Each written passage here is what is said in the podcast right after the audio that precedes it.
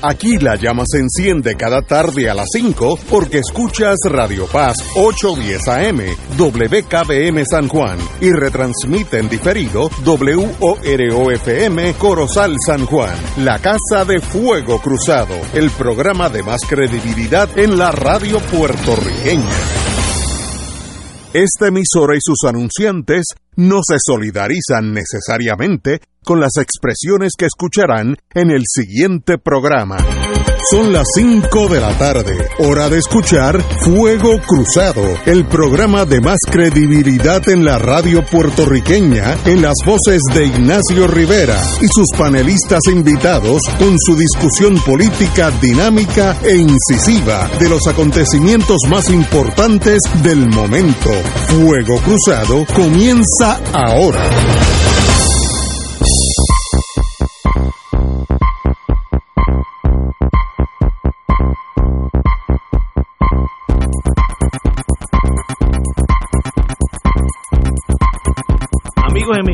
Qué bueno que es viernes.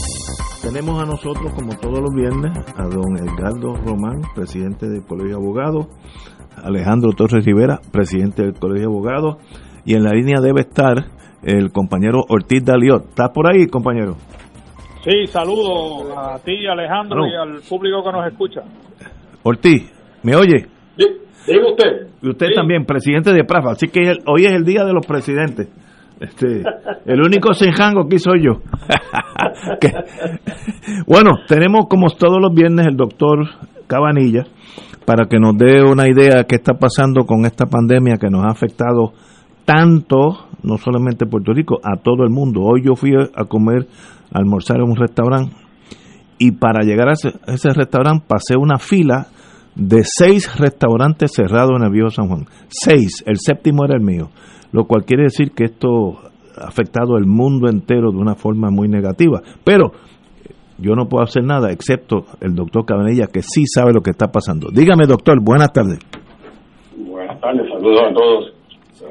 Bueno, pues, realmente no hay mucho nuevo que añadir en cuanto a la situación local. La situación fuera de Puerto Rico está más interesante, pero para despachar rápidamente la situación en Puerto Rico, puedo decir que las muertes que habían aumentado hace un- unos días atrás estaban en los dígitos dobles, ¿no? En, más de 10.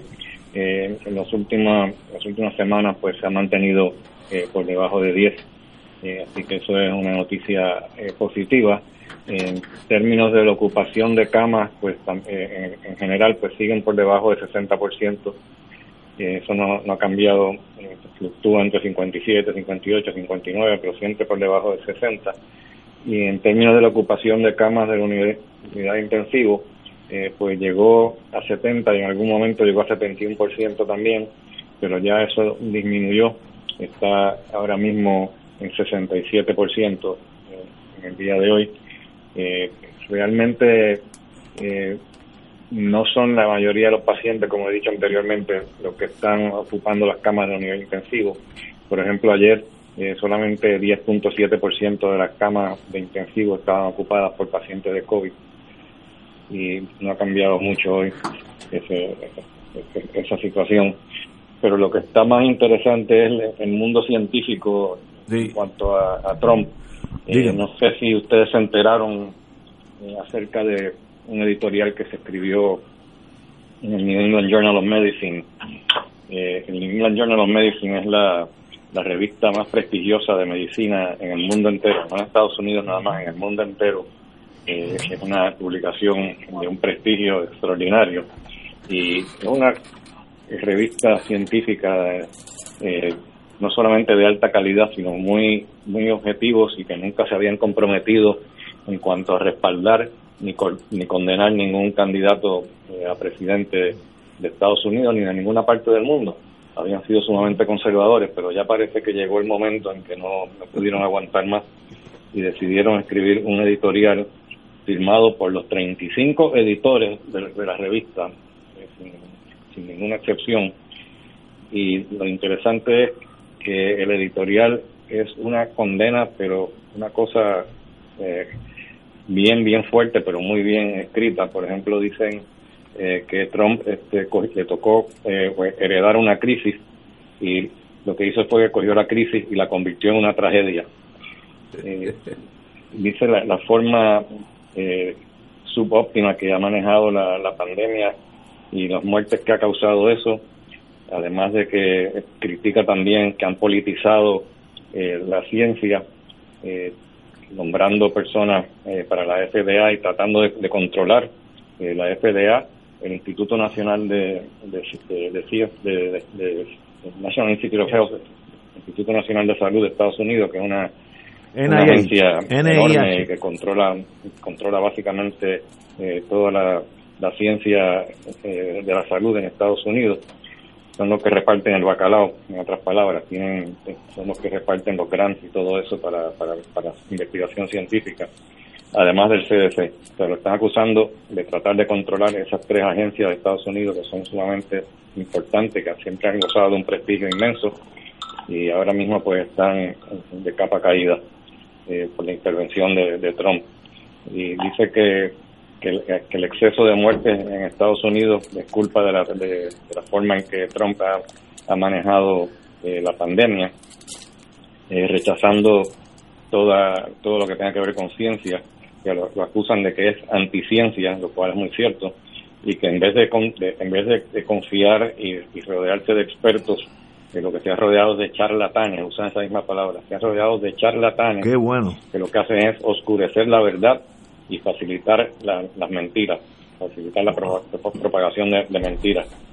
Eh, o sea que, que, estuvo, muy, muy fuerte el, editorial y también se le ha unido eh, otra revista que no es una revista de, no digamos de tanta seriedad, sino que es una revista más científica eh, dirigida al, público general, ¿no? que es el Scientific American, que muchas veces lo venden hasta en las farmacias pero que es una revista también eh, importante, que mucha gente eh, laica pues le gusta leerla para enterarse de los adelantos en ciencia.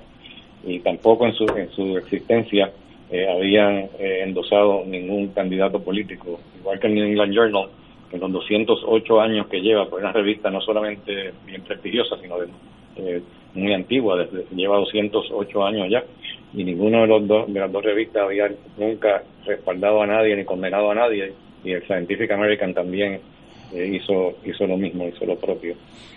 Así que yo estoy eh, muy contento con eso porque lo cierto es que este individuo eh, le falta le falta demasiado seriedad y se inventa las cosas. Ahora mismo está diciendo que ya descubrieron la cura para el COVID, que es los anticuerpos esos que le dieron. ¿Y qué disparate está diciendo este hombre? Diciendo que descubrieron la cura para el COVID, porque con los anticuerpos esos y que eso está disponible para todo el mundo, lo cual es otra mentira porque eso no está aprobado por el FDA todavía. Eso lo que va a causar ahora es que la compañía esa que produce ese anticuerpo, que es la compañía Regeneron, ahora se inundará de gente pidiendo que quieran que le den el anticuerpo ese y no van a poder eh, suplir ni siquiera 1% de la demanda porque es imposible eh, que, que, suplan la demanda cuando, cuando ellos están haciendo sus propias investigaciones clínicas y tienen que dedicarse a eso. Ocasionalmente pues ellos en pacientes meritorios pues puede que lo que, aprueben eh, bajo el, concepto este de compassionate IND que aprueben un tratamiento pero no pueden suplir a todo Estados Unidos como está diciendo Trump que ya descubrieron la cura o sea que ya está disponible para todo el mundo. Este, señor se le, de, verdad que se le ha afectado el cerebro o el COVID le ha afectado el cerebro o la cortisona que le están dando le ha, afectado o las dos cosas, pero algo mal, no, yo, yo, tiene la cabeza. Yo, yo, creo que ya el vino afectado, lo, de COVID es un extra. Oye, eh, doctor, para terminar conmigo, y la y la la, la marcha hacia una vaccine, una una vacuna. ¿Cómo va eso? Bueno, eh, yo chequeé hace dos o tres días atrás cuál el estatus de, la vacuna de AstraZeneca. Eh, en Estados Unidos la detuvieron por los dos casos esos que tuvieron de, de transversa. En Inglaterra decidieron que iban a, seguir eh, entrando más pacientes en el ensayo clínico. En Estados Unidos eh, todavía la tienen la, tienen este, detenida los ensayos clínicos con la vacuna. Así que eso no es buena noticia. No sé cuándo, cuándo y si le darán el permiso para empezar de nuevo yo imagino que también debe estar preocupado, porque como Trump está tan desesperado por conseguir una vacuna, pues también él, habrá un, grado de, preocupación de que si dicen que sí, que empiecen de nuevo y aparece otro caso más de mielitis transversa, eh, no solamente eso va a terminar la, investigación de la vacuna, sino que van a acusar entonces eh, al FDA de estar en, de estar tratando de, o de estar cediendo la presión de Trump de que tienen que aprobar eh, una vacuna lo antes posible, antes de, antes de, la, de las elecciones.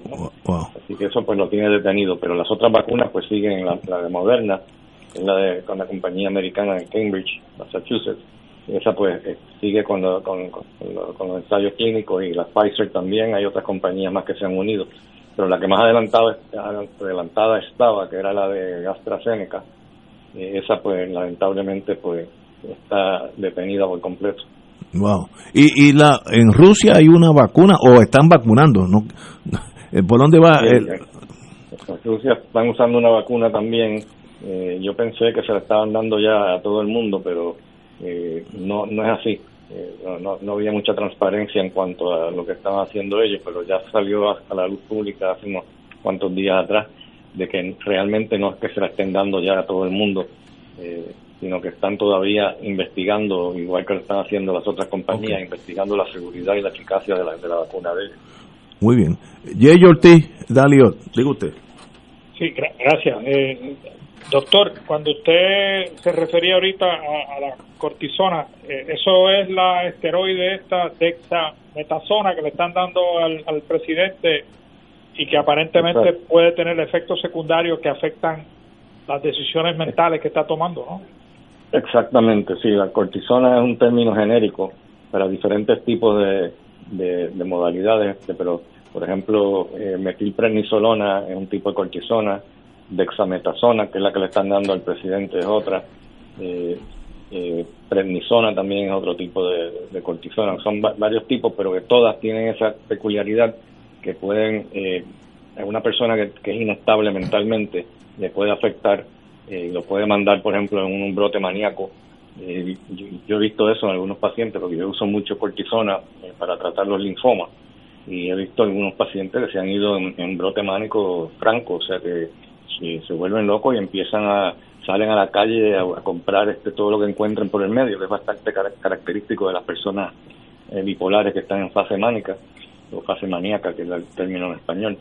Eh, así que Trump, eh, yo creo que por la inestabilidad mental esa que él tiene, con el narcisismo extremo, yo creo que se ha puesto mucho peor. Porque el otro día dijo, ayer creo que fue que dijo que él era un, un espécimen perfecto, un espécimen físico perfecto. yo pensaba que era yo de Trump. es una cosa increíble.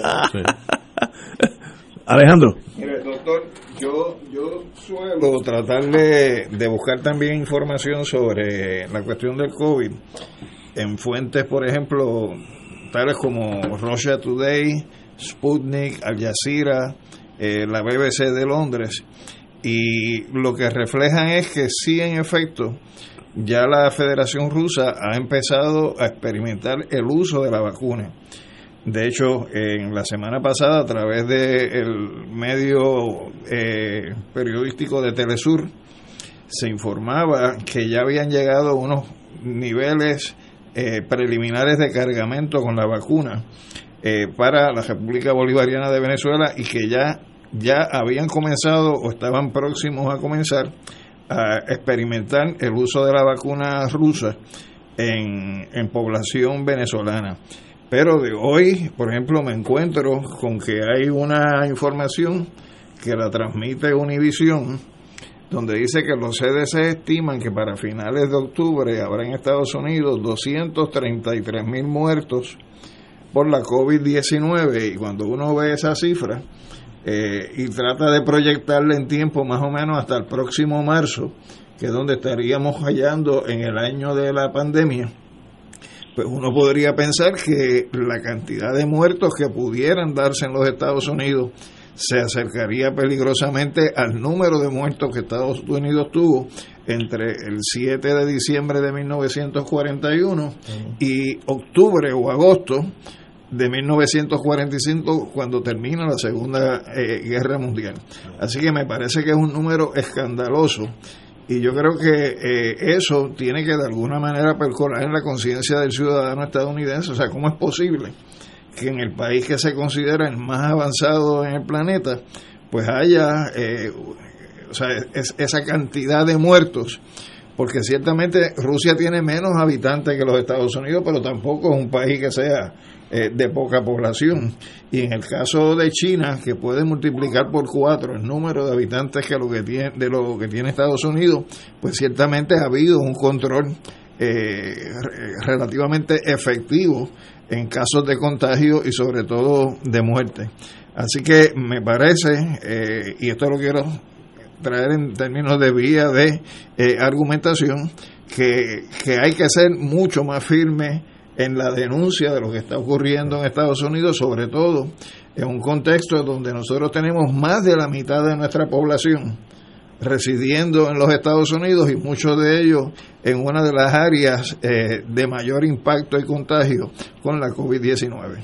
Doctor.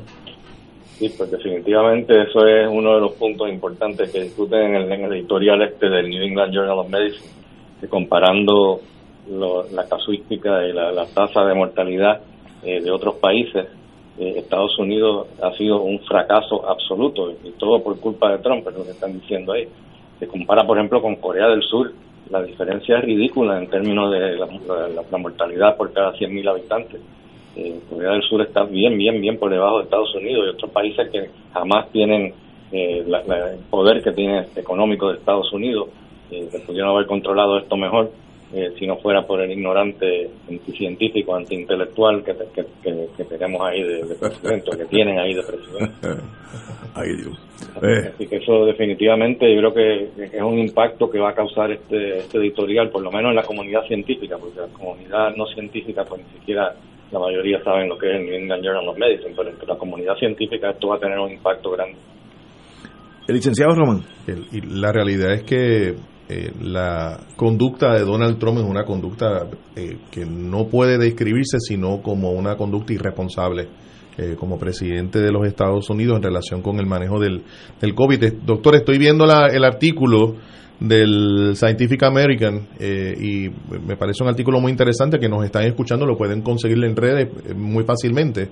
Eh, y ahí se dice que el diagnóstico positivo del presidente Trump fue anunciado el día 2 de, de octubre, es decir, hace apenas una, una semana y que la experiencia en el manejo de los pacientes con COVID es que se ha demostrado que hay diferentes etapas en, el, los síntomas eh, y naturalmente en la manera en que se trata la, enfermedad. ¿Usted puede abundar un poco más sobre que, en qué etapa o qué, debería ocurrir con un paciente positivo a COVID a una semana?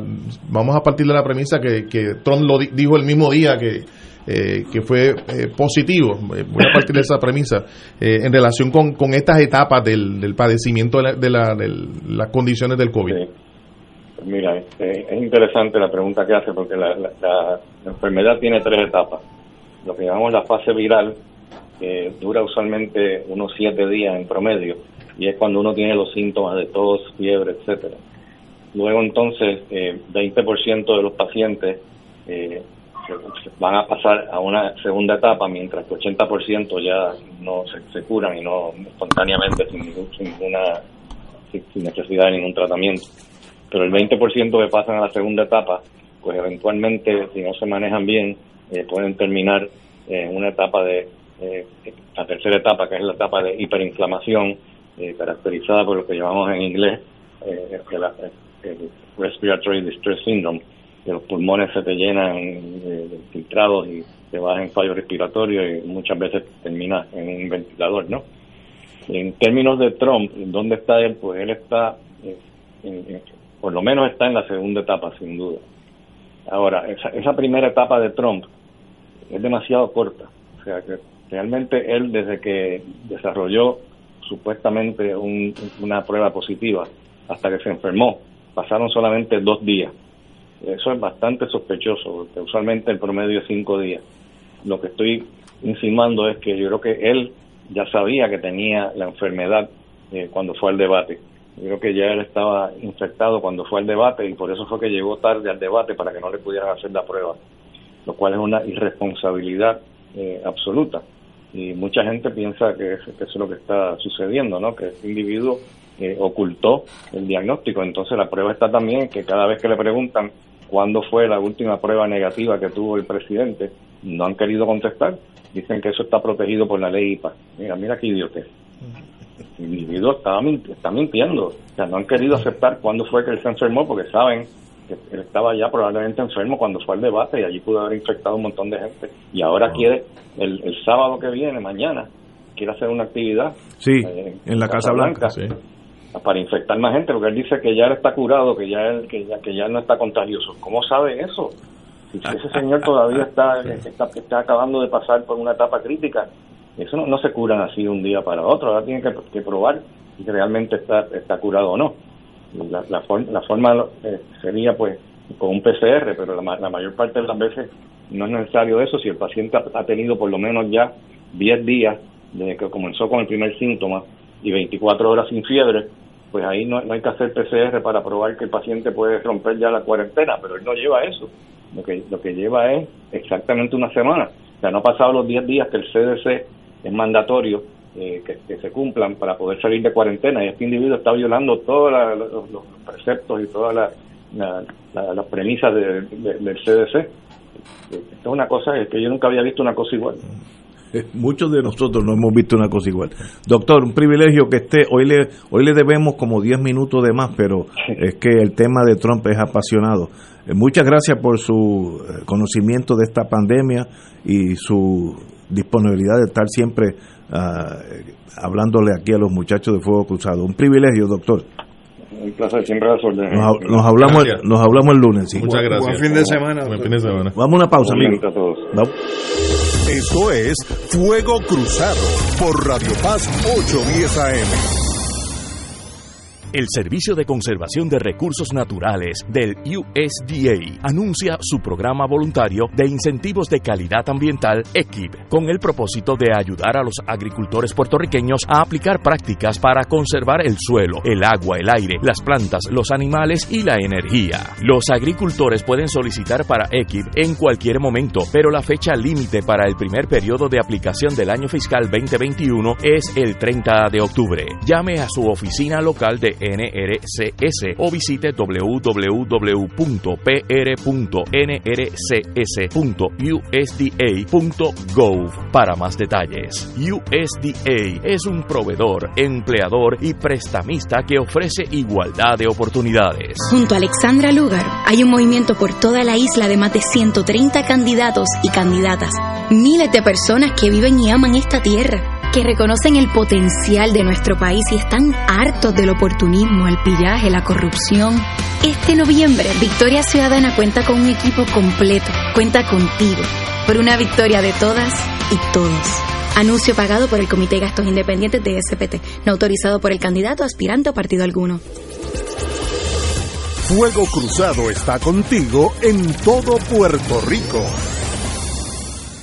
Anticípate y haz los arreglos que quieres hacer en tu hogar para darle la bienvenida a la Navidad con la decoración de tus sueños. En Sidreña te ofrecemos el préstamo que se ajusta a tus necesidades. Comunícate al 787-739-7700. Accede a nuestra página web www.sidrenaco.com. Danos like en nuestra página de Facebook. Hazte socio hoy y disfruta de los beneficios que te ofrece Sidreña es tuya, es mía, es nuestra. 787-739-7700. Acciones y depósitos asegurados por COSEC hasta los 150 mil dólares. El gobierno federal no asegura esta institución. Tus hermanos del Santuario de la Virgen Madre de la Divina Providencia en Cupey te invitan al Rosario Cantado este martes 13 de octubre desde las 7 de la noche. En el mes del Rosario, ven y comparte en sana camaradería con los tuyos y las debidas medidas de seguridad para proteger la salud de todos. Transmisión radial por Radio Paz 810 AM y Facebook Live del Santuario. Info 787-646-9448. La tecnología avanzada al cuidado de su salud tiene un nombre. Advanced Imaging Interventional Center. Siempre con innovadores servicios en radiología diagnóstica y un personal certificado brindándole confiabilidad con resultados más certeros en todas sus pruebas. Ofrecemos MRI, tomografía computadorizada, angiografía digital, neuroradiología, sonografía y ahora con nuestro nuevo servicio servicio avanzado de PET-CT para pruebas de alta eficiencia. Advanced Imaging, edificio Arturo Cadilla, Centro Médico San Pablo Bayamón, 269-2442. Bienvenidos al Plan de Show. ¿Cuánto ahorran los gemelos con MMM? Martín, ¿cuánto gastas en tus medicamentos de marca? Cero. ¿Y tú, Marcos, en tus genéricos? Ni un chavo. Nada. ¡Empate! ¡Ambos ganan! Con cero copagos en medicamentos de marca y genéricos. Solo MMM complace a los dos. El que cuida tu salud y tu bolsillo. ¡Llama ya! MMM Healthcare LLC es un plan HMO con un contrato Medicare. La afiliación en MMM depende de la renovación del contrato. Beneficio varía por cubierta. Restaurante Marisquería Reina del Mar y Restaurante Mar del Caribe se han unido para la más extensa variedad de platos, calidad y sabor en mariscos frescos y carnes. Visítanos en calle Loíza, Punta Las Marías y disfruta de un ambiente elegante, familiar y seguro, tomando todas las medidas de seguridad. Abierto de martes a domingo desde las 12 del mediodía. Restaurant Marisquería Reina del Mar y Mar del Caribe, dando sabor a Puerto Rico. Localizado calle Loíza, Punta Las Marías, 787-545-5025.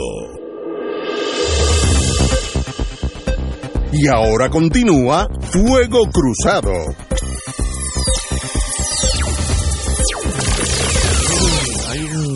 O había una pugna eh, jurídica en este sentido entre Victoria Ciudadana eh, y la ayuda que le está dando el Sindicato Puertorriqueño de Trabajadores y una impugnación en los tribunales. Me gustaría que el- don Alejandro Torres Rivera nos indicara más los detallitos del caso. Interesantísimo el caso. Pues mira, Ignacio, eh, cuando se aprobó la ley de sindicación de empleados públicos en 1998, se incluyó una modalidad que son los procesos de solicitud de desertificación, que lo puedes hacer tú, lo puedo hacer yo, lo puede hacer Edgardo, lo puede hacer un trabajador, lo puede hacer un patrono, donde si el sindicato incurre en una serie de conductas que se prohíben bajo esa disposición, la consecuencia es que pierde la certificación. Y entre ellas hay dos. Una que dice contribuir directa o indirectamente con fondos o propiedad de la organización obrera a la elección o rechazo de un partido político o de un candidato a puesto público o de elección. Y la otra dice el uso de los fondos o propiedad de la Unión para respaldar o rechazar instituciones, partidos políticos o candidatos que defiendan alternativas en posiciones en cualquier evento electoral, salvo en los casos de referéndum relacionados con enmiendas constitucionales que incidan directamente en los derechos laborales consagrados en la Carta de Derechos de la Constitución de ELA. Hasta el año 2010, pues eso se hacía firme y ningún sindicato daba el paso al frente para apoyar un candidato o un partido a favor o en contra en el proceso electoral. Pero ¿qué pasa? En el año 2010 se emite una decisión por parte de la Corte Suprema de los Estados Unidos en el caso Citizens United. United, versus FEC, donde eh, FEC es Federal Election Commission, donde el Tribunal Supremo resuelve que eh, el derecho a la libertad de expresión que está contenido en la primera enmienda prohíbe que el gobierno restrinja eh, que se puedan incurrir en gastos independientes para eh, procesos políticos por parte de corporaciones, incluyendo corporaciones sin fines pecuniarios, uniones obreras o asociaciones. Esa decisión trajo como consecuencia que un sindicato estadounidense que tiene dos eh, sindicatos afiliados aquí en Puerto Rico, que uno es SPT, Sindicato Puertorriqueño de Trabajadores, y el otro es la Unión General de Trabajadores como parte de su visión sindical, donde los trabajadores estadounidenses aportan una parte de sus cuotas para los comités de acción política, pues se planteara llevar una impugnación de esas disposiciones de la Ley 45 y en efecto demandaron en Puerto Rico a nombre del Sindicato Puertorriqueño de Trabajadores como local de la Service Employees International Union y el resultado de ese pleito fue invocando eh, lo que dispone Citizen. Citizen United fue que el 19 de octubre del 2012 eh, un panel del Tribunal de Circuito, del primer circuito, ratifica la decisión que se había tomado en Puerto Rico declarando inconstitucional esas dos disposiciones de la ley número 45. Esa decisión no fue revisada por la Corte Suprema de los Estados Unidos, por lo tanto, establece jurisprudencia aquí. Y la jurisprudencia establece que entonces los sindicatos bajo ley 45 sí pueden participar eh, aportando en las campañas. Se consideran corporaciones. A porque es que son corporaciones porque tienen un registro eh, corporativo. En este caso, por ejemplo, la campaña que se está haciendo a través de la Service es eh, apoyada o respaldada por la Service Employees International Union, siendo la SPT una local. Por lo tanto, esta demanda que se ha presentado en estos momentos por parte de unos afiliados al sindicato, me parece que están muy distantes quienes hayan eh, sometido ese caso eh, como representantes legales porque están invocando disposiciones de la ley 45 que, que desde el año 2012 se declararon inconstitucionales. Por lo tanto, el estado normativo es que nada le impide a un sindicato que organice trabajadores bajo la ley 45 hacer una campaña a favor o en contra. Y en el caso particular de Puerto Rico, cuando eh, surgió eh, el caso que llevó la SPT, que coincidió con el momento de las elecciones en que Carmen Yulín le disputó la alcaldía de San Juan a, Santini, eh, precisamente gracias a que ese caso se resolvió de manera favorable en octubre del 2012. Eso trajo como resultado que en esa etapa final de la campaña eh, la SPT y la Service colocaran un montón de dinero en la campaña a favor de la alcaldesa de San Juan y el resultado eventual fue que precisamente consiguieron lo que se persigue con ese tipo de actividad, que fue que lograron una ordenanza municipal en el municipio de San Juan, que es el único municipio donde sus empleados tienen hoy el derecho a la negociación colectiva consagrado a través de una ordenanza municipal y en efecto quienes representan a los trabajadores del municipio de San Juan, en el área de salud es la UGT y en el área de no salud es el SPT. Así que me parece que eh, es improbable que pueda eh, darse una, una reversa a lo que ha estado haciendo SPT. La decisión de la Corte Suprema de los Estados Unidos fue 5 a 4, o sea que se ganó por un margen, pero sigue siendo sigue siendo la ley. La ley, así que no veo de qué manera eh, se pueda cuestionar eh, lo que está haciendo el Sindicato Puertorriqueño de Trabajadores diciendo que es una acción ilegal, todo lo contrario.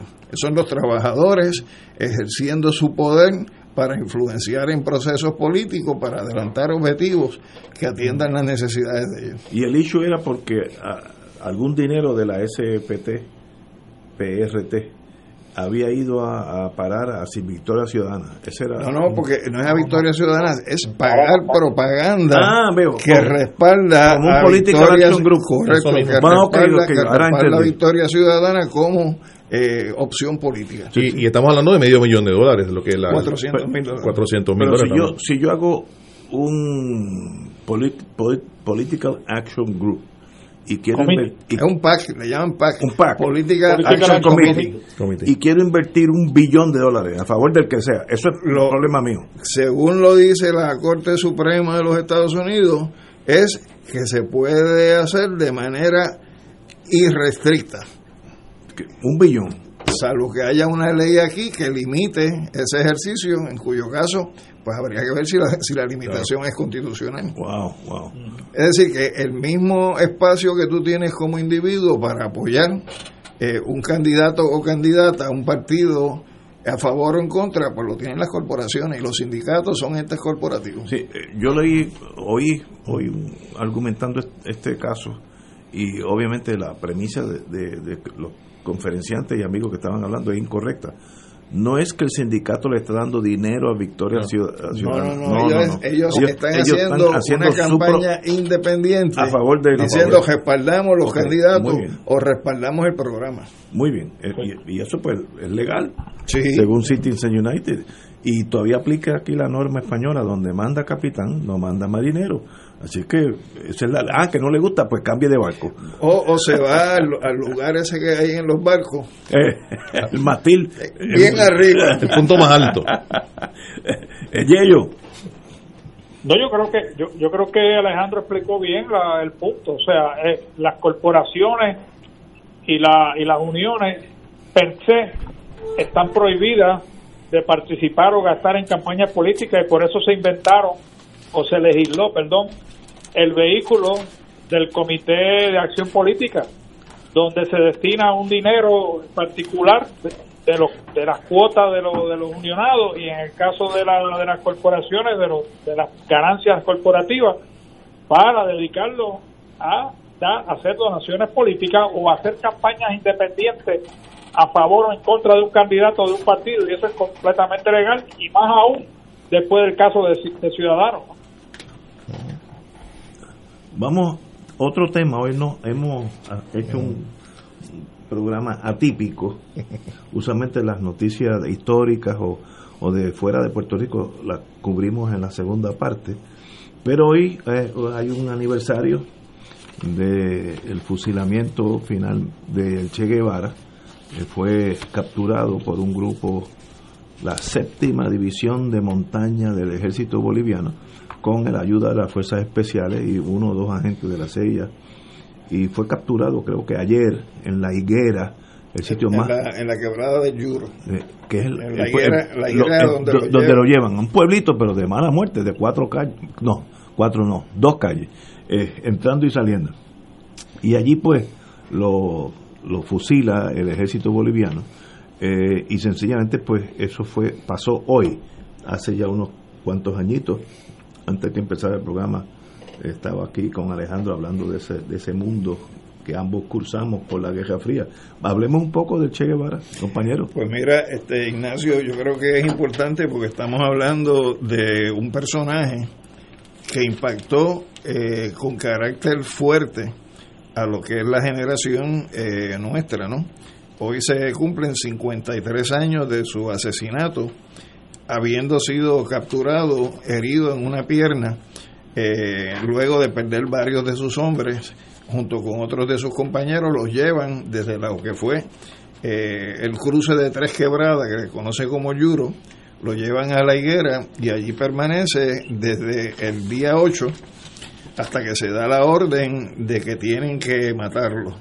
Eh, hay un testimonio que lo da un argentino de nombre Ciro Bianchi Ross, donde trata de explicar la disyuntiva que enfrentaban las autoridades del ejército boliviano en aquel momento. Y eh, lo voy a poner en sus propias palabras con una cita. Dice, conducirlo a la paz sería una locura. Someterlo a juicio resultaría contraproducente porque situado ante un tribunal no tardaría en convertirse de acusado en acusador. Encerrarlo en la cárcel sin proceso judicial tampoco era aconsejable, pues la opinión mundial intercedería a su favor. Además, mantenerlo vivo constituiría un peligro para el gobierno boliviano y de los países vecinos, por lo tanto, debían asesinarlo. Es decir, que ese fue el análisis que lleva a la ejecución de Che en aquel momento en la escuelita de ese poblado de la higuera. Pero ¿quién es el personaje? ¿Cómo llega a Bolivia? Pues Che es una persona que se crió en un ambiente donde sus padres eran de la corriente socialista. En Argentina estudió medicina. Luego de estudiar medicina viajó primero en bicicleta, después motora, básicamente por el continente suramericano.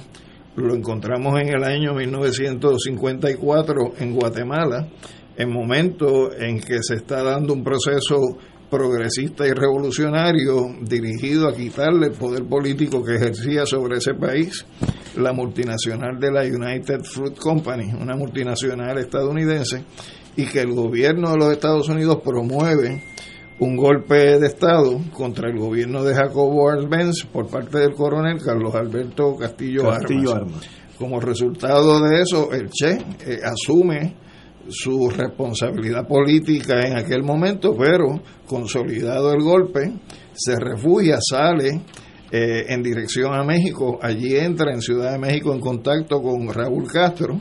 Raúl le lleva a que conozca a Fidel.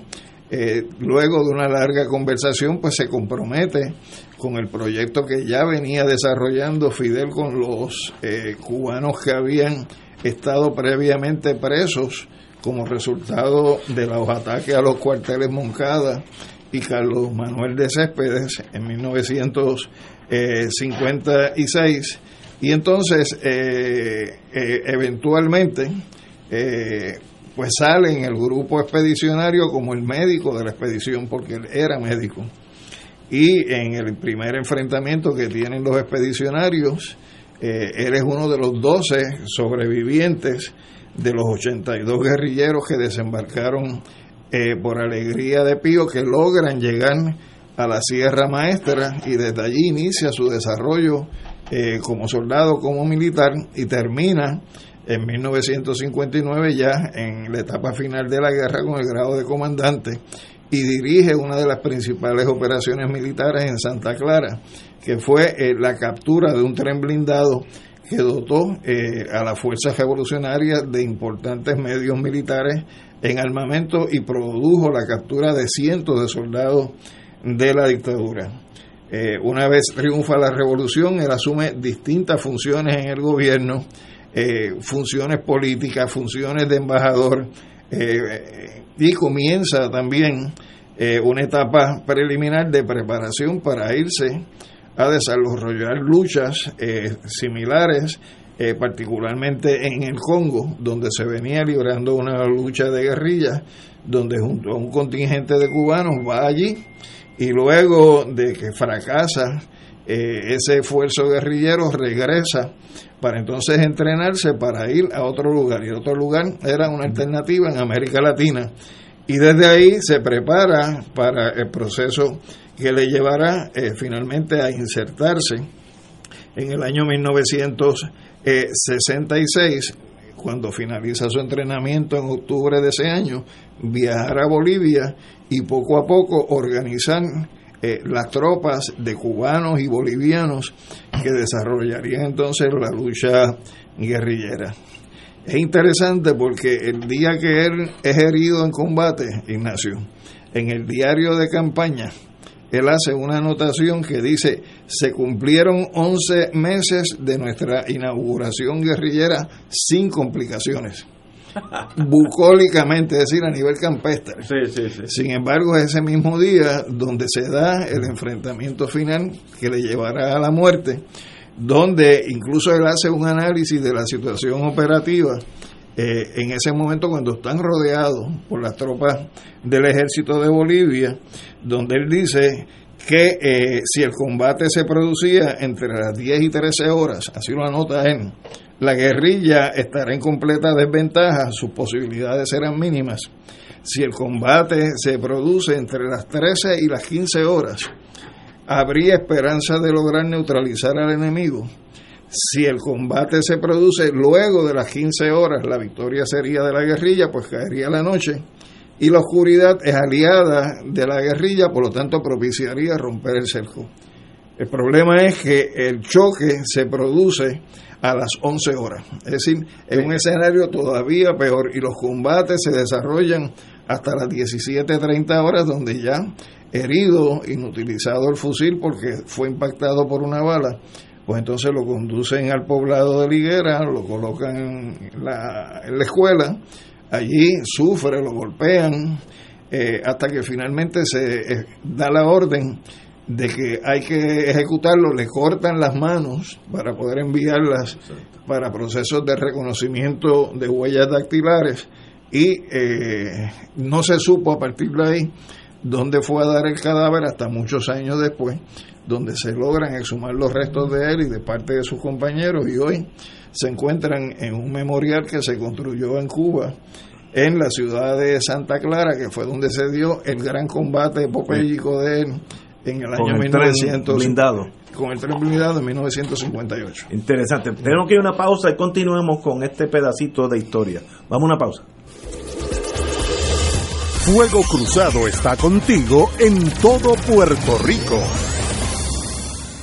Farmacia San Rafael, la primera farmacia de comunidad especializada desde el 1952, atendida por su segunda y tercera generación.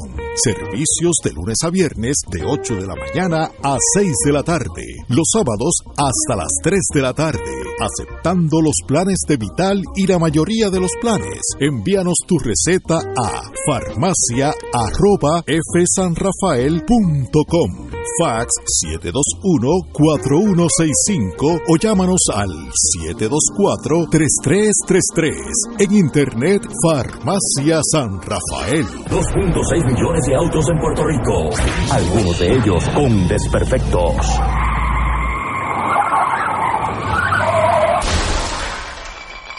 Autocontrol.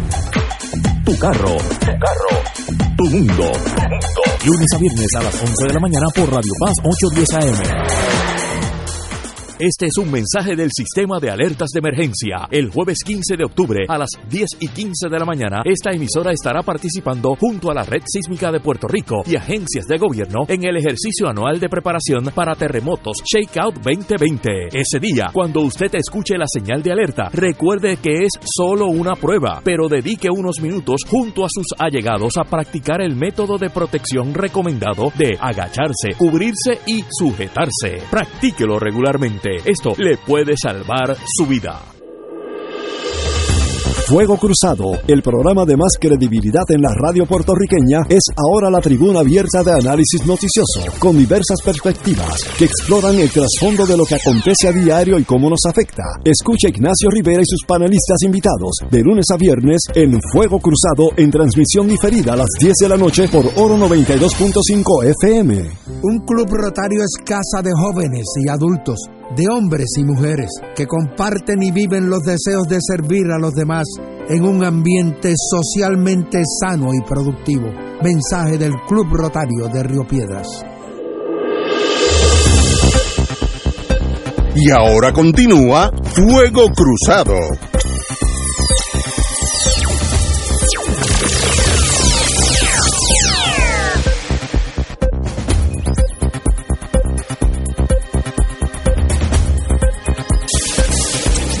Regresamos amigos y amigas a Fuego Cruzado. Estamos uh, hablando de la historia que todos los que tenemos algo de Canan vivimos, aquella guerra fría y específico estamos hablando de la captura del Che Guevara por el ejército boliviano con la ayuda de efectivos del ejército de los Estados Unidos.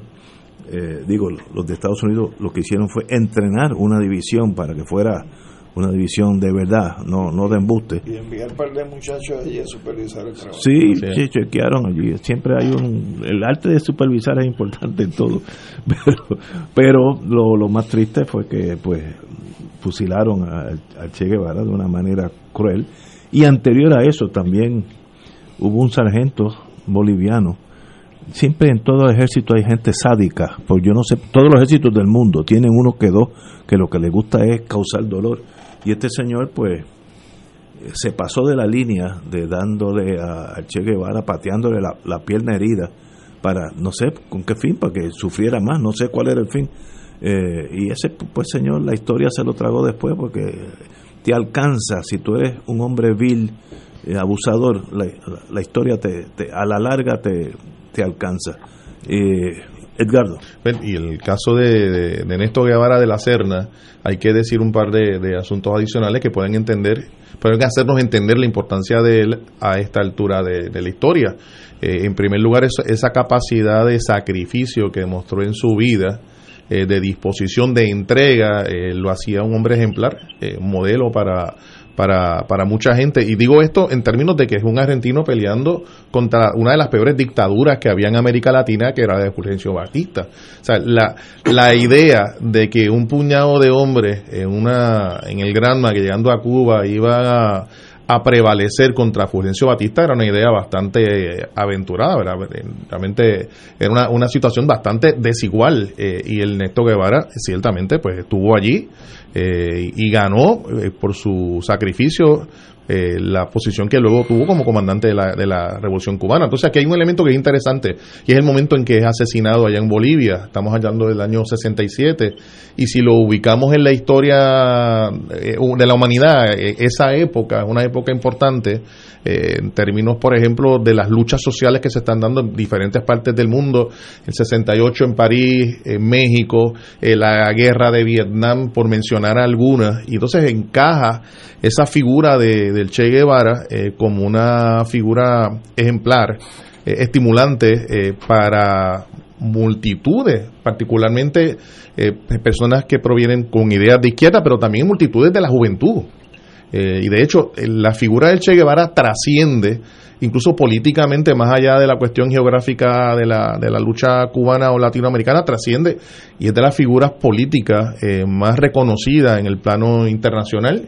La fotografía histórica que hay del Che Guevara que, la vemos en camisetas, en discos, en, artefactos, etcétera, es ciertamente una fotografías que más se ha reproducido en la historia de la, de la humanidad y, y, se ha convertido en un icono de lo que es la rebeldía, la entrega, el sacrificio, la disposición a la lucha por, por derrocar, en este caso, una, una, una dictadura que ha trascendido al tiempo justo porque el momento de ese asesinato se da en un contexto de una, de una gran lucha.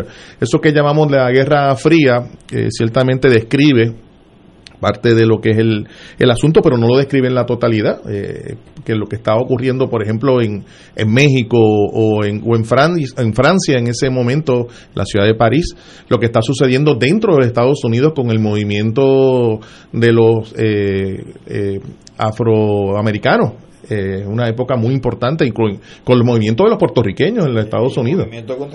Y el movimiento contra la guerra trasciende el asunto eh, de la política exterior de los Estados Unidos. Y Ernesto Guevara se convierte ciertamente, eh, y todavía es al día de hoy, por eso estamos hablando hoy de él, en una figura icónica eh, de lo que representa esa, esa rebeldía y disposición de sacrificio. Compañero Ortiz Ignacio, dos, dos, dos notas al cárcel. Una, hay una película muy buena que de la juventud de Che Guevara, eh, que se me escapa el nombre ahora, pero él atraviesa en motocicleta. Diario de motocicleta. ese mismo, con su amigo, desde Argentina hasta todo Sudamérica y Centroamérica, hay una muy bonita y muy bien hecha película sobre el Che Guevara. Oye, sobre ese amigo, oye, yo, yo tuve el beneficio de estar en Cuba en un evento en torno noche donde ese amigo era uno de los ponentes y yo era el otro. Y, era médico, ¿no? Sí, entonces era, era investigador.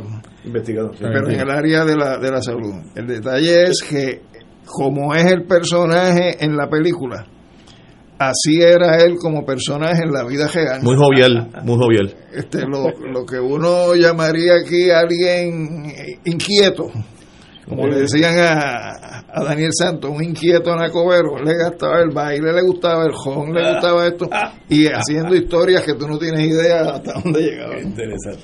Oye, y lo otro que quería decir es que levanta pasiones y no necesariamente positivas eh, yo estuve eh, en una ocasión de las que visité a Miami, visitando el restaurante que cae en la calle 8, Versalles, Versalles, tomándome un café, pues, muy toman, se toma muy buen café allí, eh, y llegaron dos jóvenes en dos motocicletas con las camisetas que mencionaba Román, que se venden millones de ellas a, través de, todo todo el mundo porque su, su esfinge, su imagen es mucho más popular en ese sentido que la, que la de Fidel Castro.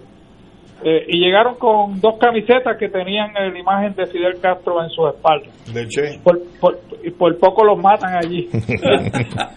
porque allí lo que lo que lo que usualmente visitan ese lugar son cubanos de una generación eh, que obviamente odian a Fidel Castro y a todo lo que era la revolución cubana Así que los muchachos tuvieron que salir corriendo con sus motocicletas.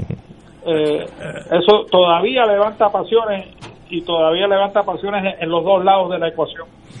Yo no estoy, hemos estado en diferentes lados de las trincheras, pero hay que a veces superar esas cosas inmediatas y hablar en términos históricos.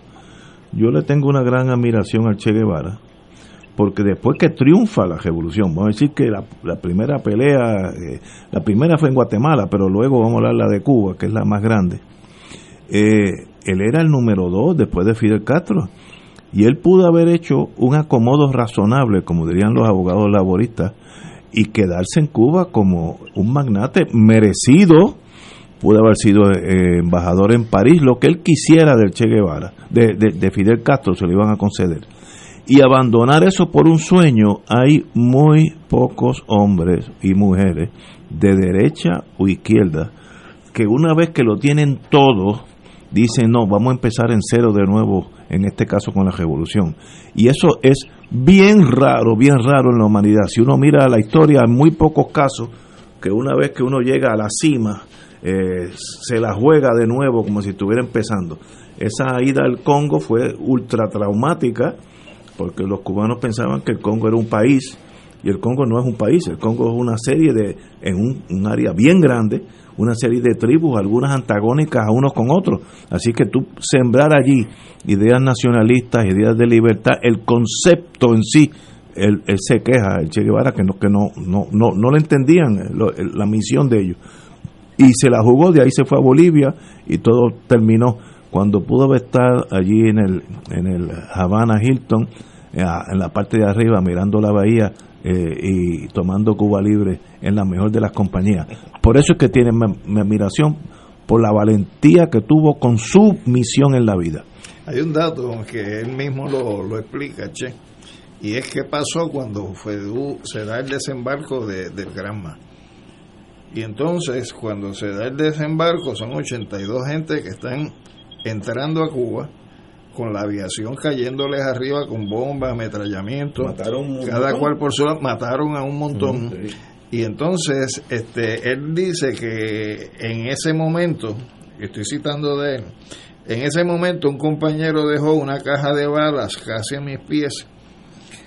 Se lo indiqué y el hombre me contestó con una cara que recuerdo casi perfectamente por la angustia que reflejaba, algo así como no es hora de caja de balas, e inmediatamente siguió camino del cañaveral, después murió asesinado por uno de los esbirros de Batista. Quizás esa fue la primera vez que tuve planteado ante mí el dilema de mi dedicación a la medicina o mi deber como soldado revolucionario. Tenía delante una mochila llena de medicamentos y una caja de balas. Las dos eran mucho peso para transportarlas juntas. Tomé la caja de balas dejando la mochila para cruzar el claro que me separaba de las cañas. Es decir, que eso fue un momento decisional para él, si iba a ser médico o si iba a ser combatiente como soldado. Bueno, que en paz descanse la memoria de Che Y es interesante lo que estás trayendo, porque otro de los elementos que, que llama la atención es que los diarios del Che, tanto el del Congo como el de Bolivia, eh, como sus escritos en Cuba, pues son obras eh, internacionales, un reconocimiento. La gente las procura, se leen, se discuten, eh, aún en, en nuestra fecha. Señores, tenemos que una pausa, son las 18 horas. Fuego Cruzado está contigo en todo Puerto Rico.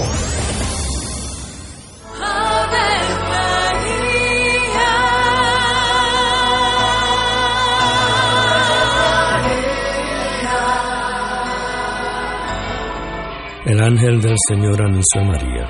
Y ella concibió por obra del Espíritu Santo. Dios te salve María, llena eres de gracia, el Señor es contigo. Bendita tú eres entre todas las mujeres, y bendito es el fruto de tu vientre Jesús. Santa María, Madre de Dios, ruega por nosotros pecadores, ahora y en la hora de nuestra muerte. Amén. He aquí la esclava del Señor. Hágase en mí según tu palabra. Dios te salve María, llena eres de gracia, el Señor es contigo. Bendita tú eres entre todas las mujeres y bendito es el fruto de tu vientre Jesús. Santa María, Madre de Dios, ruega por nosotros pecadores, ahora y en la hora de nuestra muerte. Amén. Y el Verbo se hizo carne. Y habitó entre nosotros. Dios te salve María, llena eres de gracia, el Señor es contigo. Bendita tú eres entre todas las mujeres, y bendito es el fruto de tu vientre Jesús. Santa María, Madre de Dios, ruega por nosotros pecadores, ahora y en la hora de nuestra nuestra muerte. Amén. Ruega por nosotros, Santa Madre de Dios. Para que seamos dignos de alcanzar las promesas de nuestro Señor Jesucristo. Oremos.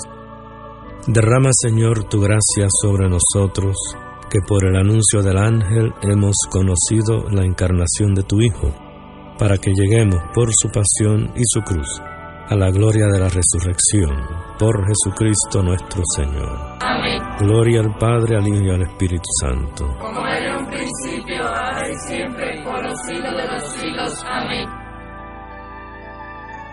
Tus hermanos del Santuario de la Virgen Madre de la Divina Providencia en Cupey te invitan al Rosario Cantado este martes 13 de octubre desde las 7 de la noche. En el mes del Rosario, ven y comparte en sana camaradería con los tuyos y las debidas medidas de seguridad para proteger la salud de todos. Transmisión radial por Radio Paz 810 AM y Facebook Live del Santuario. Info 787-646-9448. Aquí la llama se enciende cada tarde a las 5 porque escuchas Radio Paz 810 AM, WKBM San Juan y retransmite en diferido WOROFM Corozal San Juan, la Casa de Fuego Cruzado, el programa de más credibilidad en la radio puertorriqueña.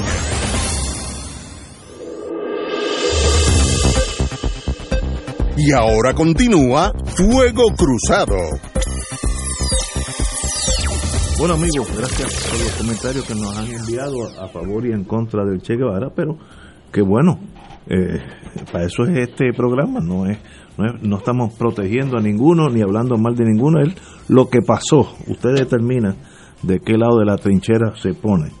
Bueno, eh, vamos a hablar de la Junta de Control Fiscal, que yo creo que va a controlar más de enero en adelante, va a haber, vamos a tener una Junta de Supervisión Fiscal mucho más severa, por lo que estoy viendo el, el alineamiento de los muchachos.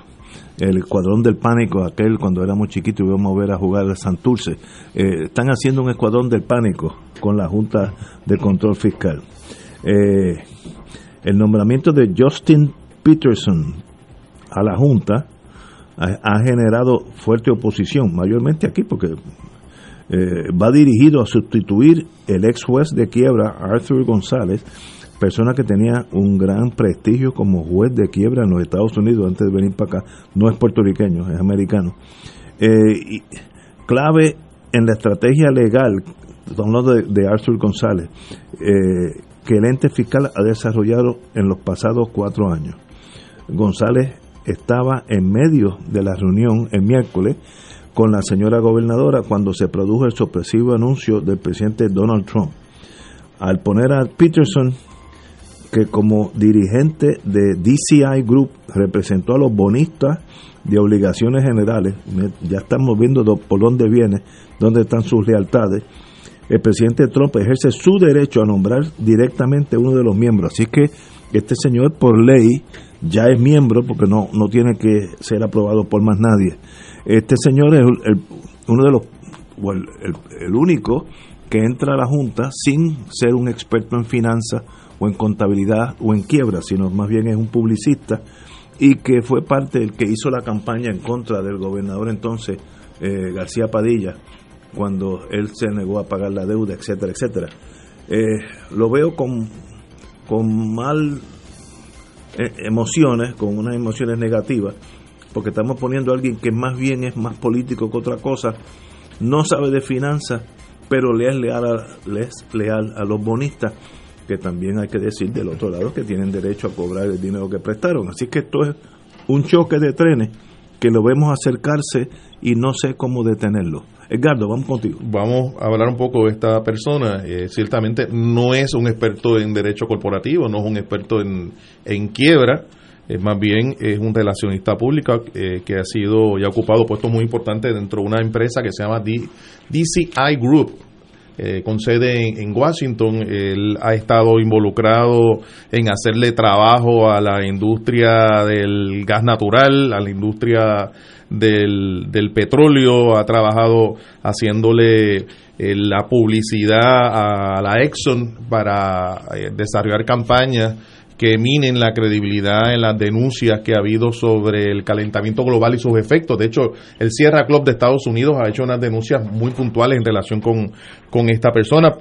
su experiencia ha sido fundamentalmente en defensa de los de los acreedores eh, de General, contra General Motors, contra Puerto Rico, contra Argentina, eh, por mencionar a, algunos. La, esa empresa que, que mencioné, el DCI Group, es una, es una empresa eh, básicamente identificada con el Partido Republicano de los Estados Unidos, eh, que ofrece relaciones públicas en relación con actividades corporativas eh, de diferentes sectores y en el plano internacional es la compañía contratada en este momento para, para defender a, al, al expresidente Álvaro Uribe de, de Colombia, acusado de, de estar patrocinando grupos paramilitares, esos crímenes contra la lesa humanidad y narcotráfico.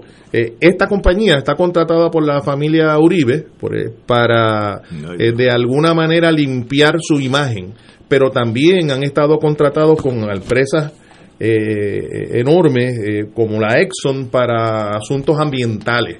ciertamente estamos frente a un cobrador una persona que viene a cobrar la deuda. Después de todo, para eso es la Junta de Control Fiscal. Lo que pasa es que al momento teníamos algunos integrantes que eran académicos, que venían del, del mundo académico, como es el presidente de la, de la Junta, eh, o algunos que tenían experiencia en tribunales en quiebra. Esto no tiene ni siquiera eso, no tiene ni siquiera el ropaje mínimo eh, que podían tener algunos otros.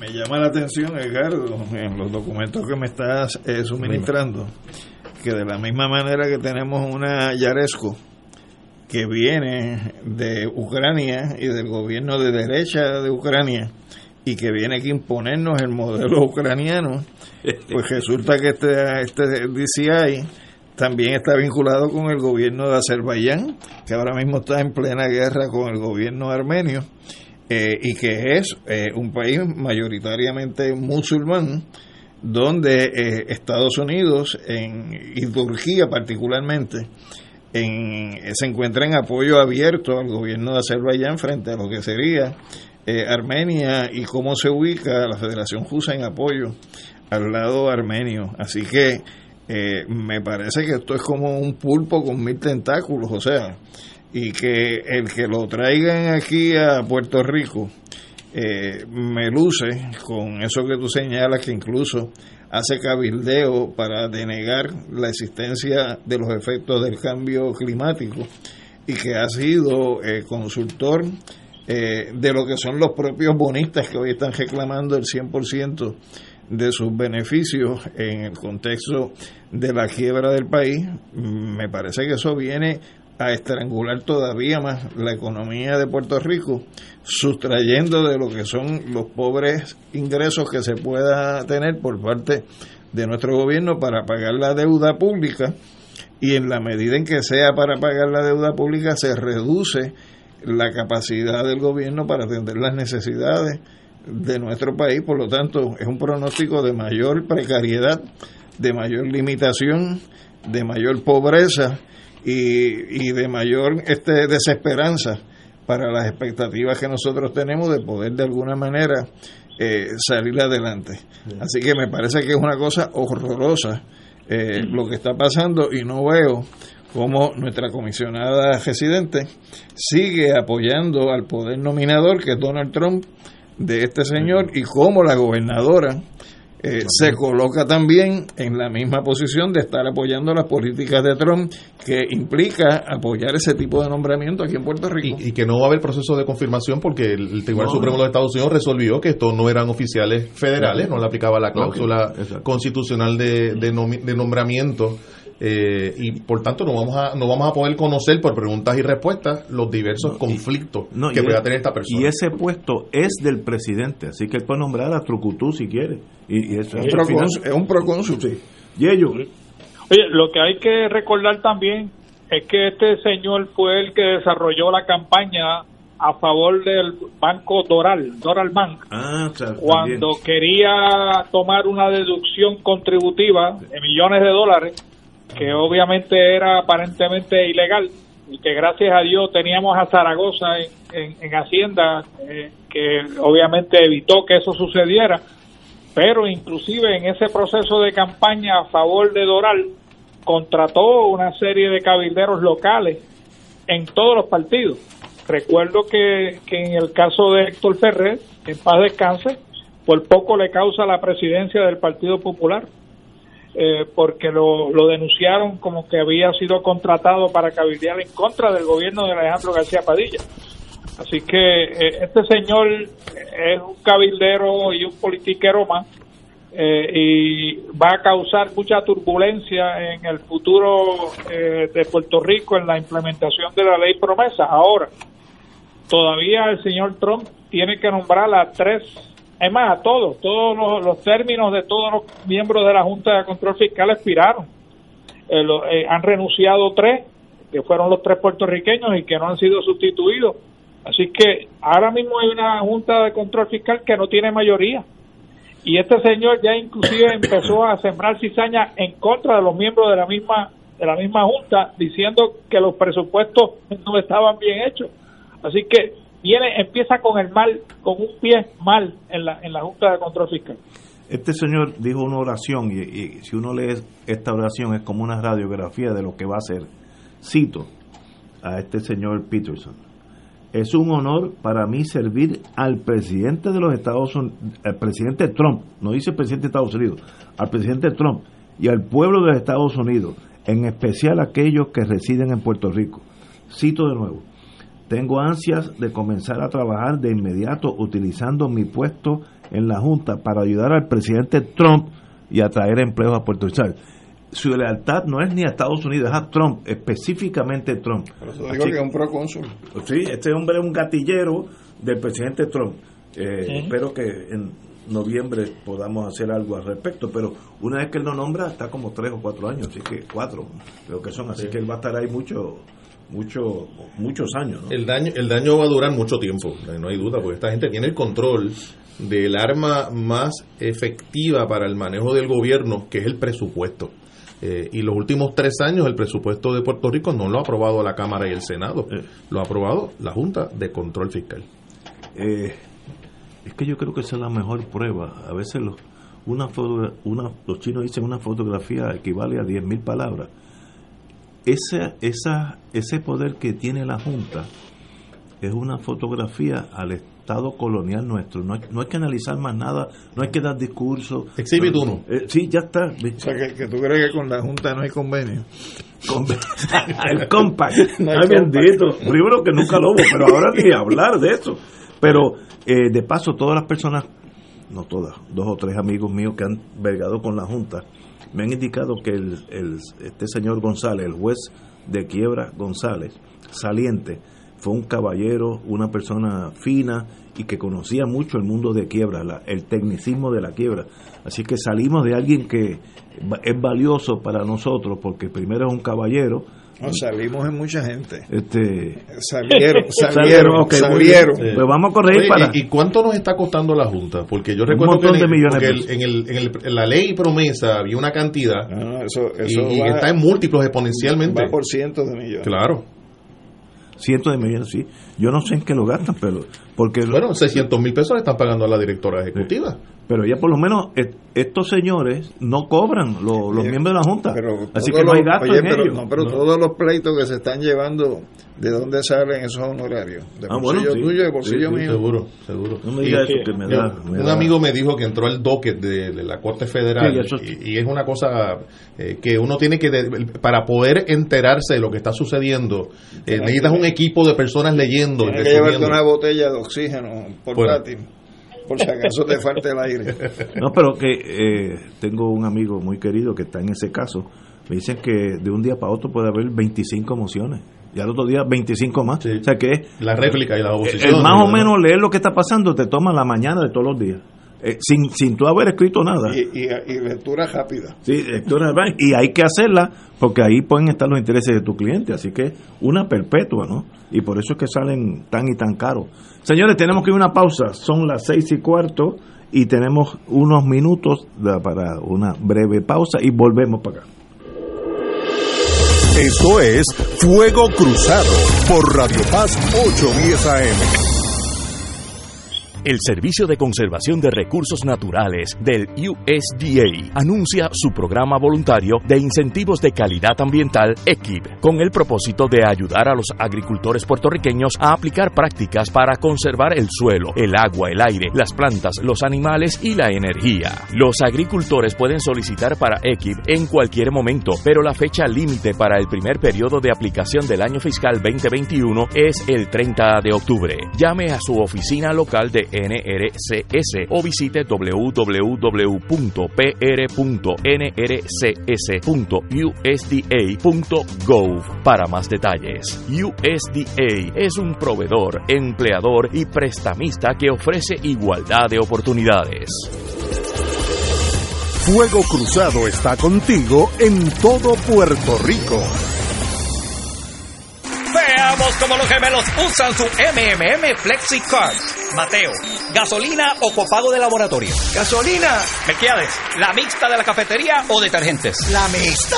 ¡Ganaron! Con la nueva MMM Flexi Card pueden pagar comida preparada, OTC, agua, luz, teléfono y la hipoteca. MMM cuida tu salud y tu bolsillo. Llama ya. MMM Healthcare LLC es un plan HMO con un contrato Medicare. La afiliación en MMM depende de la renovación del contrato. Beneficio varía por cubierta. En Oro 92.5 FM, Radio Paz 810 y el Canal 13 estamos trabajando a tono con la emergencia que en estos momentos está viviendo Puerto Rico. Estamos ofreciendo nuestros servicios al máximo con el personal disponible según nos permitan las circunstancias. Si tiene un mensaje para ofrecer a sus asociados, clientes o personal, solo tiene que llamar al 787-349-7949, 787-552-0825 y nuestros empleados le comunicarán al personal de ventas para atender su necesidad. A nuestros clientes estén en comunicación con su ejecutivo o ejecutiva de ventas que continúan ofreciendo sus servicios como de costumbre. Recuerden los teléfonos 787-349-7949 y 787-552-0825.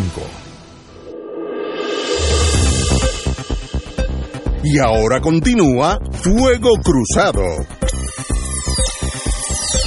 Amigos y amigas, regresamos a Fuego Cruzado. El tren urbano y la AMA pierden millones de dólares.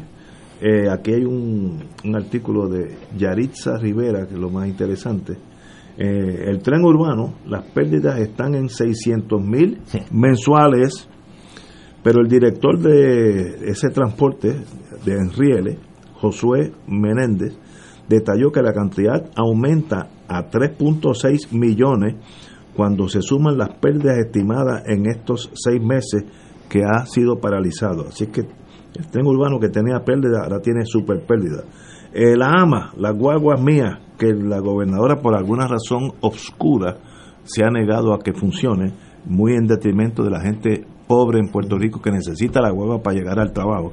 Eso me consta a mí personalmente y es una tragedia de los pobres tener que, desde bicicleta hasta pon, hasta un sistema clandestino de, de, de, guagua, no guagua, sino taxis privados, pero de embuste, que cobran el doble o el triple lo que cobra la AMA. Eh, pero la gobernadora, por alguna razón que yo no entiendo, no quiere que haya guaguas corriendo en San Juan. La, el sistema de guagua, eh, la, la, merma es de 760 mil dólares desde julio hasta septiembre. Y ahora se, se elevó otros 440 mil dólares. En otras palabras, tenemos dos sistemas paralizados por la pandemia que yo creo que ya deben empezar a funcionar con las medidas cautelares que usted coja. Cójase el mejor epidemiólogo en Puerto Rico. Digo, bueno, en este tren que yo tengo que hacer, bueno, lo que diga ese señor, pues una, una hilera así, otra no. Yo vi cuando empezó todo esto, hace cuatro meses por ahí, el, el sistema de guaguas en Bolivia, en La Paz, que tenían en los, en los asientos, con ese tape magnético que usamos nosotros para de plomería, pues unas X y otros sin X. Pues tú no te puedes sentar en las X, sino había, había espacio forzado por alguien que estaba pensando en Bolivia para que se usen las guaguas para llevar la gente pobre a sus trabajos. Y yo no entiendo no. Puerto Rico en este sentido. Pero yo el análisis lo llevaría y posiblemente llegando a la misma conclusión, pero desde una aproximación distinta, Ignacio. Porque tú dices, hay que poner a funcionar el tren urbano y la guagua. Yo lo que digo es, hay que hacer los estudios correspondientes para determinar sobre qué forma o sobre cuáles bases es posible, si es posible, ponerlo a funcionar. El problema es que aquí las decisiones se toman eh, a la cajera, sin ningún tipo de elemento empírico, para saber si las cosas son viables o no. Y tratándose de salud pública, pues me parece a mí que lo primero que hay que poner es gente que pueda hacer una evaluación y que produzca unas conclusiones de bajo cuáles condiciones podría ser posible y cuáles no. Y entonces, a base de eso, pues entonces sí podemos decir, eh, el gobierno debe poner a funcionar el tren urbano, eh, o como decía este Toño Fernó, que eso de tren urbano era un disparate, que debe ser el tren metropolitano. Ok, muy bien. aceptado, aceptado el cambio. Eso, me acuerdo que lo dijo Toño Fernó en este programa hace muchos años. Pero si yo fuera gobernador, obviamente yo no soy Wanda Vaca. Yo busco el mejor epidemiólogo, el mejor en Puerto Rico. ¿Quién es? Debe estar en salud, etcétera. Ven acá. Esto es viable. Claro. Dime tú, si él dice no, pues no es no. Ahora se me dice, bueno, si una, una hilera de sillas sí y otra no, o, viceversa. Señores, eso es un servicio bien necesario para los de abajo. bien necesario. gran parte del servicio que daba el tren metropolitano eran los estudiantes. así es. Y entonces, estando cerradas las universidades, ya no haciéndose todo a distancia, pues ya se perdió parte de la clientela que utilizaba ese servicio. O sea que no solamente es que no esté operando, es que si lo pusieran a operar, van a tener menos clientes. Van a tener menos clientes. Y nosotros en la Universidad de Puerto Rico tenemos una excelente escuela de medicina y otra excelente de ingeniería que da un curso, dan eh, título en ingeniería de transportación. Oye, sí. Aquí dan doctorados en ingeniería de transportación. El, el acercamiento a la universidad hubiese permitido identificar la manera correcta respetando el, tema este del distanciamiento, la salud, eh, pero también atendiendo, conforme dice hace un rato Alejandro, el tema de la demanda por ese servicio, la manera en que se, la frecuencia que se tiene que utilizar, eh, y hubiésemos llegado a una conclusión distinta. Yo me pregunto, ¿y, y los aviones? no ¿La gente no se contagia? Bueno. Eh, y los aviones, la gente está uno al lado del otro. Yo estuve hoy en un restaurante y era igual que estar en una guagua más o menos una diferencia. Pero, eh, en el avión. ¿Cuál es el problema con las guaguas? Es que yo no entiendo. Por eso, en el avión, un vuelo de, Nueva York estás tres horas y media, cuatro horas. En la guagua posiblemente estés 25 minutos. Eh, yo, yo, creo que aquí hay que pensar eh, de una perspectiva de servicio y de salud. esa combinación hay que lograrla y tenemos los profesionales para hacerlo. Probablemente no nos cueste un solo centavo un acercamiento como se ha hecho con el Task Force médico, pues hacer lo mismo con la universidad en sus diferentes manifestaciones. Pero que le hagan caso, ¿no? Como pasó con el Bueno, claro, por supuesto. Eso, eso es otro problema. Eso es otro problema, que tú consultas a los que saben más que tú, pues para implementar la política pública. No es para, entonces ya los consulté ya y hago otra cosa, ¿no? Por ejemplo, y yo no soy médico, así que me perdonan los que son médicos. Yo sé que en el donde no hay circulación de aire hay más posibilidad de caer eh, bajo esta pandemia. Pues la guagua, todos, todas las guaguas con las ventanas abiertas, así que es igual que tú tener tu carro por ahí caminando con las cuatro ventanas abajo, vas a tener una circulación tremenda Ah, que coges calor, ese es el precio de la pandemia. O sea, tú tienes que buscar soluciones a problemas porque eso es un servicio del país. Eh, eh, si el centro médico tiene problemas con la pandemia, va la gobernadora a cerrar el centro médico. No, o sea, no. Eh, ¿Para qué usted está ahí? Y es una pregunta que ella se tiene que hacer también, sin, sin hacer. Eh. Yello.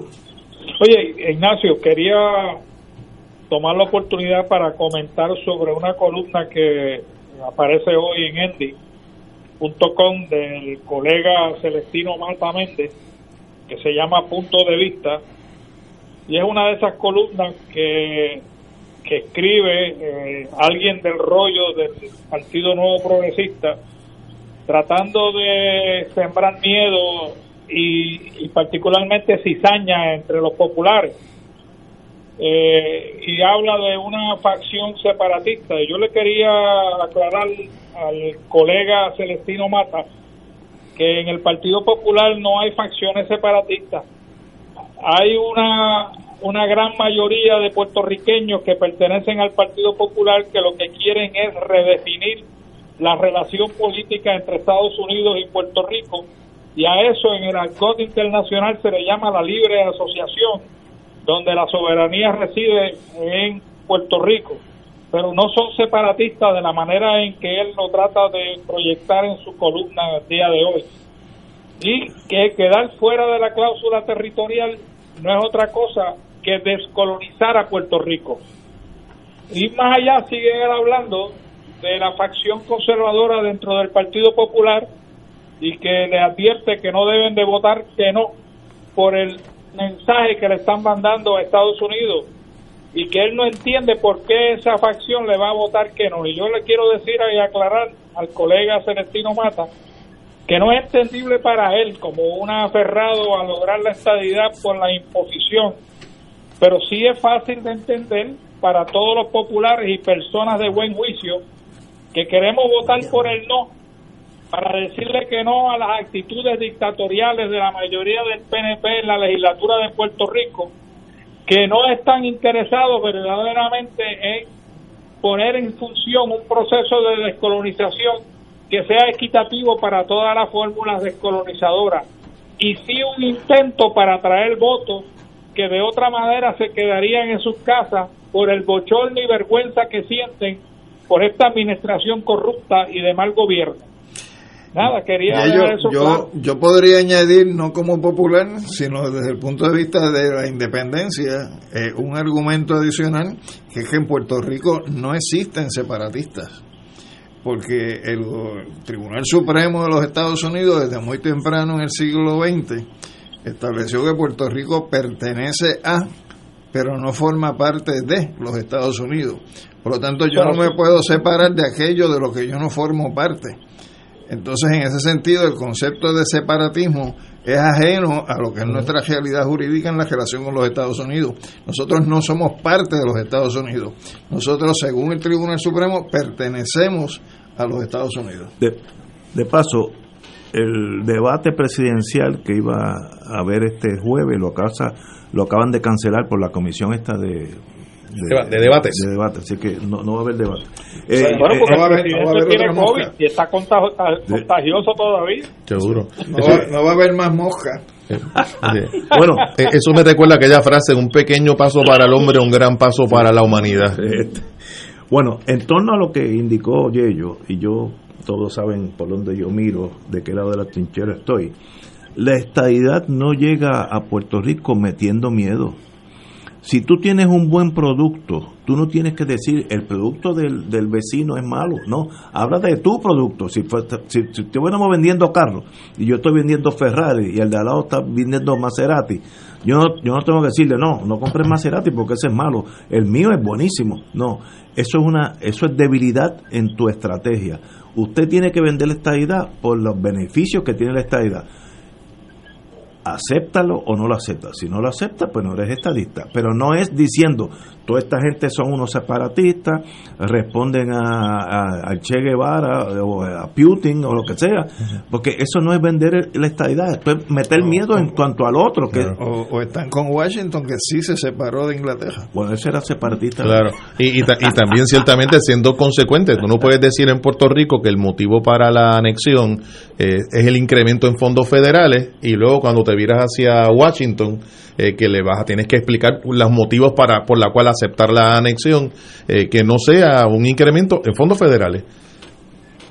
vamos a una pausa y regresamos con don Jesús Vélez, candidato a la alcaldía de Las Piedras por el Partido Independentista Puertorriqueño y quiero volver a hacer eh, este, esta aseveración en torno a Fuego Cruzado. Todos ustedes, hombres, mujeres, que son candidatos a la elección para el puesto que sea, si nos llaman con tiempo, como este hizo este amigo, usted tiene aquí uno, unos minutos para que conocerlo y ver cuáles sus planes en torno, en este caso, la alcaldía de Las Piedras. Vamos a una pausa. Fuego Cruzado está contigo en todo Puerto Rico. De todo un poco, con Manolo Almeida, el más ameno en tus mañanas por Radio Paz 810 AM. De martes a viernes a las 9 de la mañana. Notas positivas, salud, ambiente, negocios y entretenimiento. Manolo Almeida, doctora Bárbara Bustillo y la periodista Frances Raya. De todo un poco, martes a viernes por Radio Paz. ¡Estamos vivos! Fanático del deporte, la mejor información y el mejor análisis lo escuchas los sábados a las 2 de la tarde por Impacto Deportivo con Javier Sabat y el más completo elenco en deportes por Radio Paz 810 AM y en las redes sociales Facebook Impacto Deportivo, Radio PR, Twitter e Instagram. Impacto underscore Deport. Juntos, impactando el deporte nacional. Radio Paz te ofrece el mejor motivo para levantarte temprano y disfrutar el comienzo de un nuevo día de lunes a viernes con Enrique Liboy y Radio Paz en la mañana. La dosis perfecta de noticias, deportes y éxitos musicales de todos los tiempos, humor y curiosidades, calendario de actividades y tus peticiones musicales por el 787-300-4982. Conéctate con el 810 AM de lunes a viernes con Enrique Liboy y Radio Paz en la mañana. Cada sábado de 9 a 11 de la mañana tendrás un encuentro con De Frente con la Verdad, donde se discuten asuntos que tocan de cerca la actualidad en todas sus perspectivas, las historias que afectan a tu diario vivir, estos y otros temas analizados desde el punto de vista evangélico. De Frente con la Verdad, todos los sábados de 9 a 11 de la mañana por Radio Paz 810. Escucha los sábados a las 5 de la tarde para servirte un programa del Colegio de Profesionales del Trabajo Social de Puerto Rico con los temas de interés a la comunidad. Recuerda, los sábados a las 5 de la tarde para servirte por Radio Paz 810. Y ahora continúa Fuego Cruzado.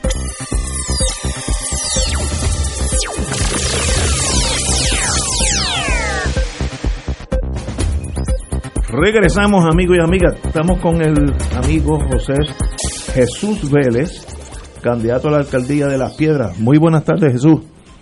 Muy buenas tardes, Ignacio. Muchas gracias por la oportunidad que me das de participar en el programa. Un privilegio. Y un saludo a todos los amigos. Usted es el candidato del Partido Independentista Puertorriqueño para la alcaldía de Las Piedras, ¿correcto? Eso, eso es correcto. Bueno, dígame, ¿qué va a hacer usted una vez que... Bueno, primero, ¿cuáles son los problemas más apremiantes en Las Piedras? ¿Y qué puede hacer usted al respecto? Una, vamos, a inarguendo que usted ya sea, ya sea alcalde. Sí, mira, en primer lugar, nosotros como en nuestra candidatura y como comité del Partido Independentista, pues compartimos un montón de principios que tienen el partido, sobre todo los tres principios generales, que es independencia, justicia social, solidaridad.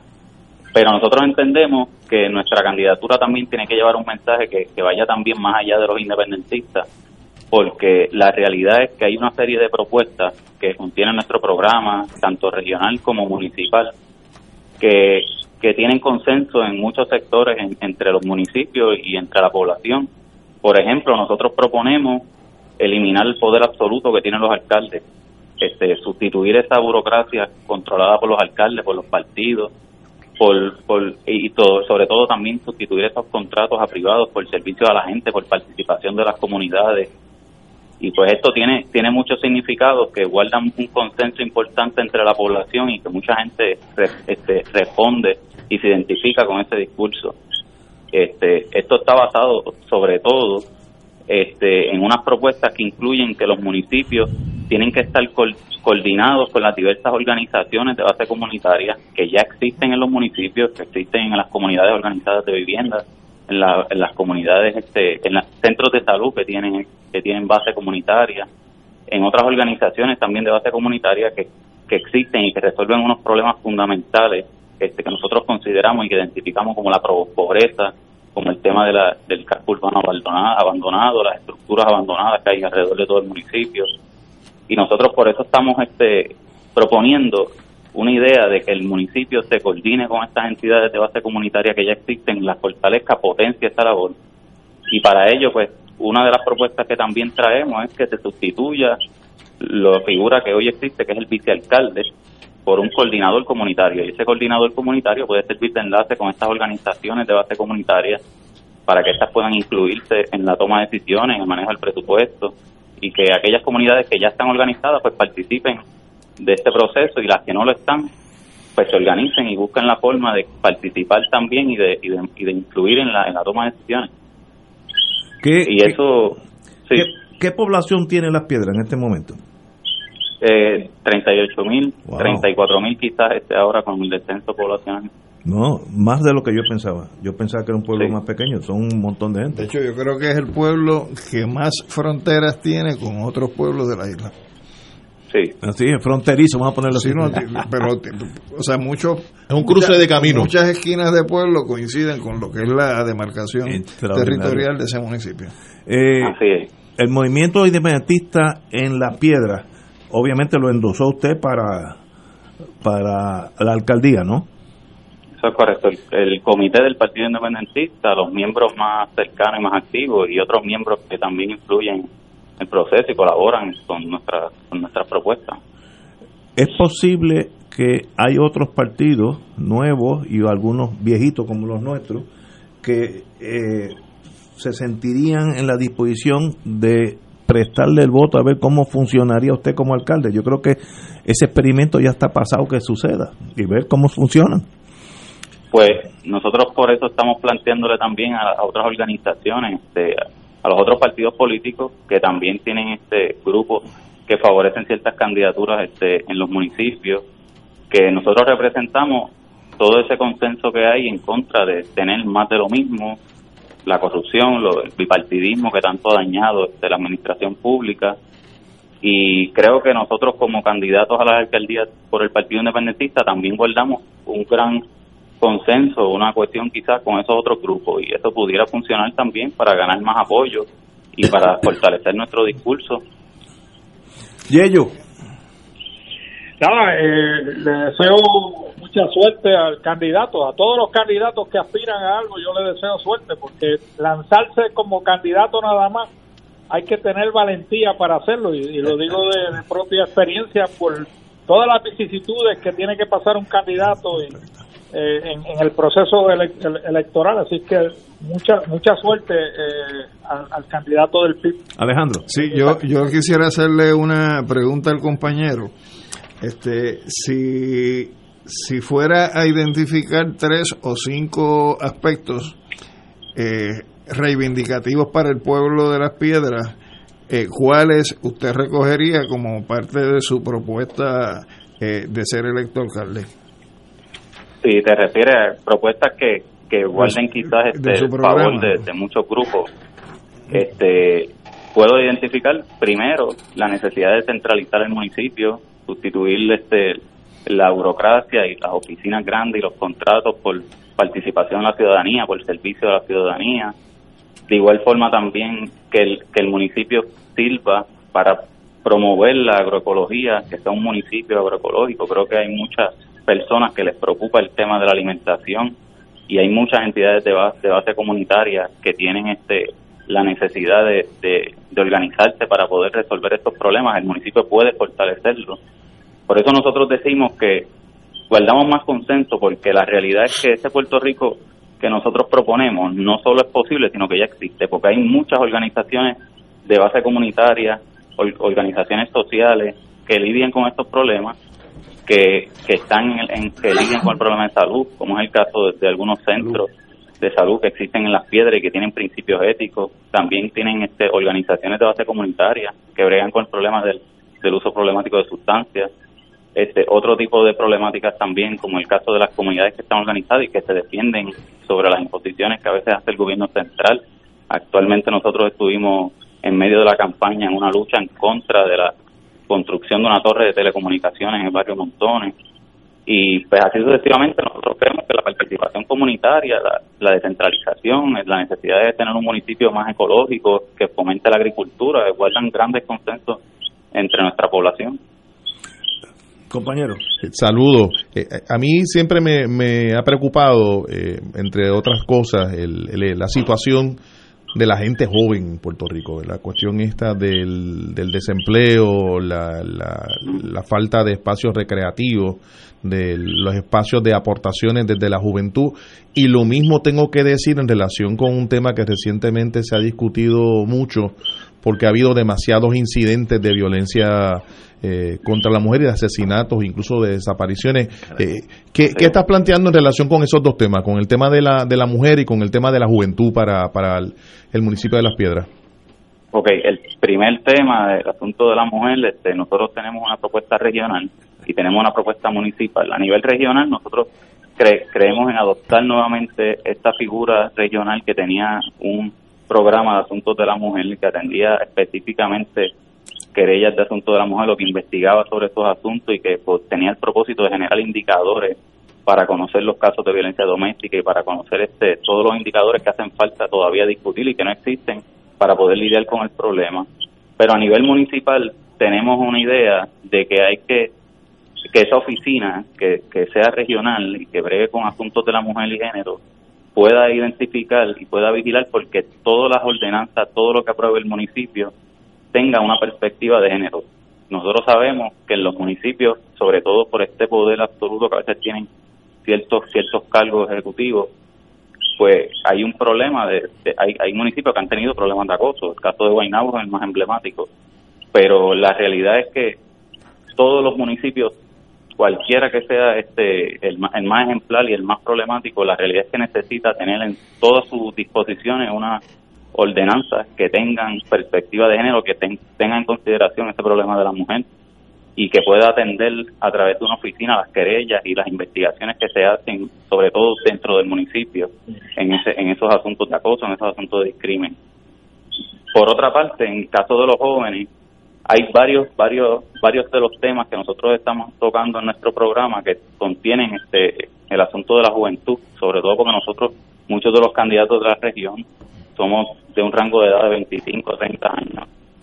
Y este y nuestra propuesta va uno que necesitamos rescatar nuestras escuelas, necesitamos rescatar esos espacios abandonados donde pues, antiguamente y quizás este, recientemente también este, muchos de los jóvenes se recreaban y formaban parte de grupos sociales para bien o para mal, pero que tenían una participación necesaria para el desarrollo del deporte y otras y otras cosas. Pero el tema de la revitalización de nuestras escuelas y los espacios abandonados creemos que es bien importante porque pueden servir para poderle brindar un servicio a los jóvenes, a la ciudadanía, poderle dar trabajo a esos jóvenes también, que tengan la oportunidad de trabajar en entidades que también tengan unos principios éticos en favor del medio ambiente, en contra de la explotación, en favor de la inclusión, y que podamos fomentar ese tipo de economía alternativa cooperativista, solidaria, de comercio justo, que puedan los jóvenes sentirse incluidos y participar y que se adapte sobre todo a la realidad económica que vive el mundo, una crisis económica y fiscal que también el municipio lo está padeciendo. Eh, compañero Jesús Vélez, un privilegio tenerte aquí. Gracias por estar con nosotros. Eh, nos impresiona. Te deseamos la mejor de la suerte y que pronto seas el alcalde primario del PIB. Sería la primera vez en la historia. Me gustaría que rompieras ese hielo y que fueran muchos más. Eh, un privilegio, Jesús Vélez. Muchas gracias a ti, Ignacio, y un saludo a todos los pedreños y pedreñas que nos escuchan. Excelente. Vamos a una pausa, amigo. Fuego Cruzado está contigo en todo Puerto Rico. Este es un mensaje del sistema de alertas de emergencia. El jueves 15 de octubre a las 10 y 15 de la mañana, esta emisora estará participando junto a la Red Sísmica de Puerto Rico y agencias de gobierno en el ejercicio anual de preparación para terremotos Shakeout 2020. Ese día, cuando usted escuche la señal de alerta, recuerde que es solo una prueba, pero dedique unos minutos junto a sus allegados a practicar el método de protección recomendado de agacharse, cubrirse y sujetarse. Practíquelo regularmente. Esto le puede salvar su vida. Fuego Cruzado, el programa de más credibilidad en la radio puertorriqueña, es ahora la tribuna abierta de análisis noticioso, con diversas perspectivas que exploran el trasfondo de lo que acontece a diario y cómo nos afecta. Escucha Ignacio Rivera y sus panelistas invitados de lunes a viernes en Fuego Cruzado en transmisión diferida a las 10 de la noche por Oro 92.5 FM. En Radio Paz 810 AM agradecemos las contribuciones de nuestros oyentes recibidas a través de ATH Móvil durante esta larga cuarentena, que nos ha permitido mantenernos en el aire a pesar de la difícil situación económica que nos ha golpeado duramente. Permanecemos a flote, pero cada vez es más cuesta arriba la misión de seguir operando este ministerio radial al servicio de nuestros hermanos en la fe y nuestra iglesia. Ahora más que nunca necesitamos de tu solidaridad. Entrando a la aplicación ATH móvil de la siguiente manera. Paso número uno, marca Pay Business. Paso 2, busca Radio Paz 810. Número 3, escribe la cantidad del donativo. Y número 4, presiona enviar. Muchas gracias por tu ayuda y mil bendiciones ahora y siempre.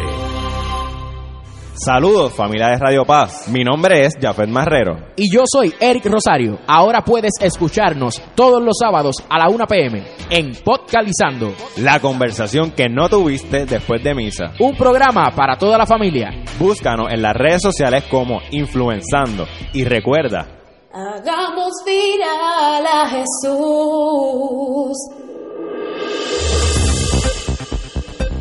Y ahora continúa Fuego Cruzado.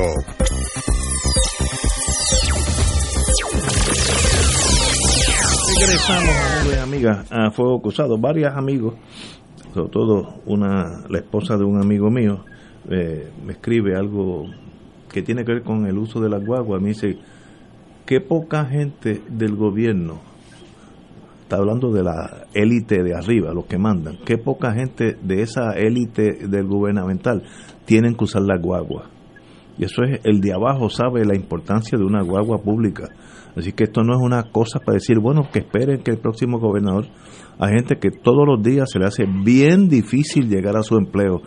Y eso, si usted lo puede remediar, para eso que usted fue electa, en este caso usted es gobernadora de Puerto Rico, o el próximo gobernador, usted no está electo para ir eh, con los carros que con bombillitas que prenden a pan, a ir al cóctel tal, de ahí dar un mensaje. Usted está para ayudar, sobre todo los de abajo, porque los de arriba no les no la necesitan usted para nada.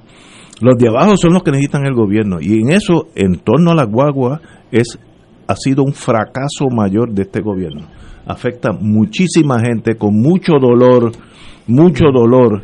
Eh, si, si, caso mío específico, que lo conozco personalmente, si usted tiene un trabajo que un día o dos tiene que ir a Guainabo y usted vive en cantera, ¿cómo llega desde cantera a Guainabo? Pues mire, ni en bicicleta se puede hacer porque la distancia es muy grande. Pues hay un servicio ya clandestino de no guagua, sino carros privados que le cobran un ojo de la cara, pero no hay opción.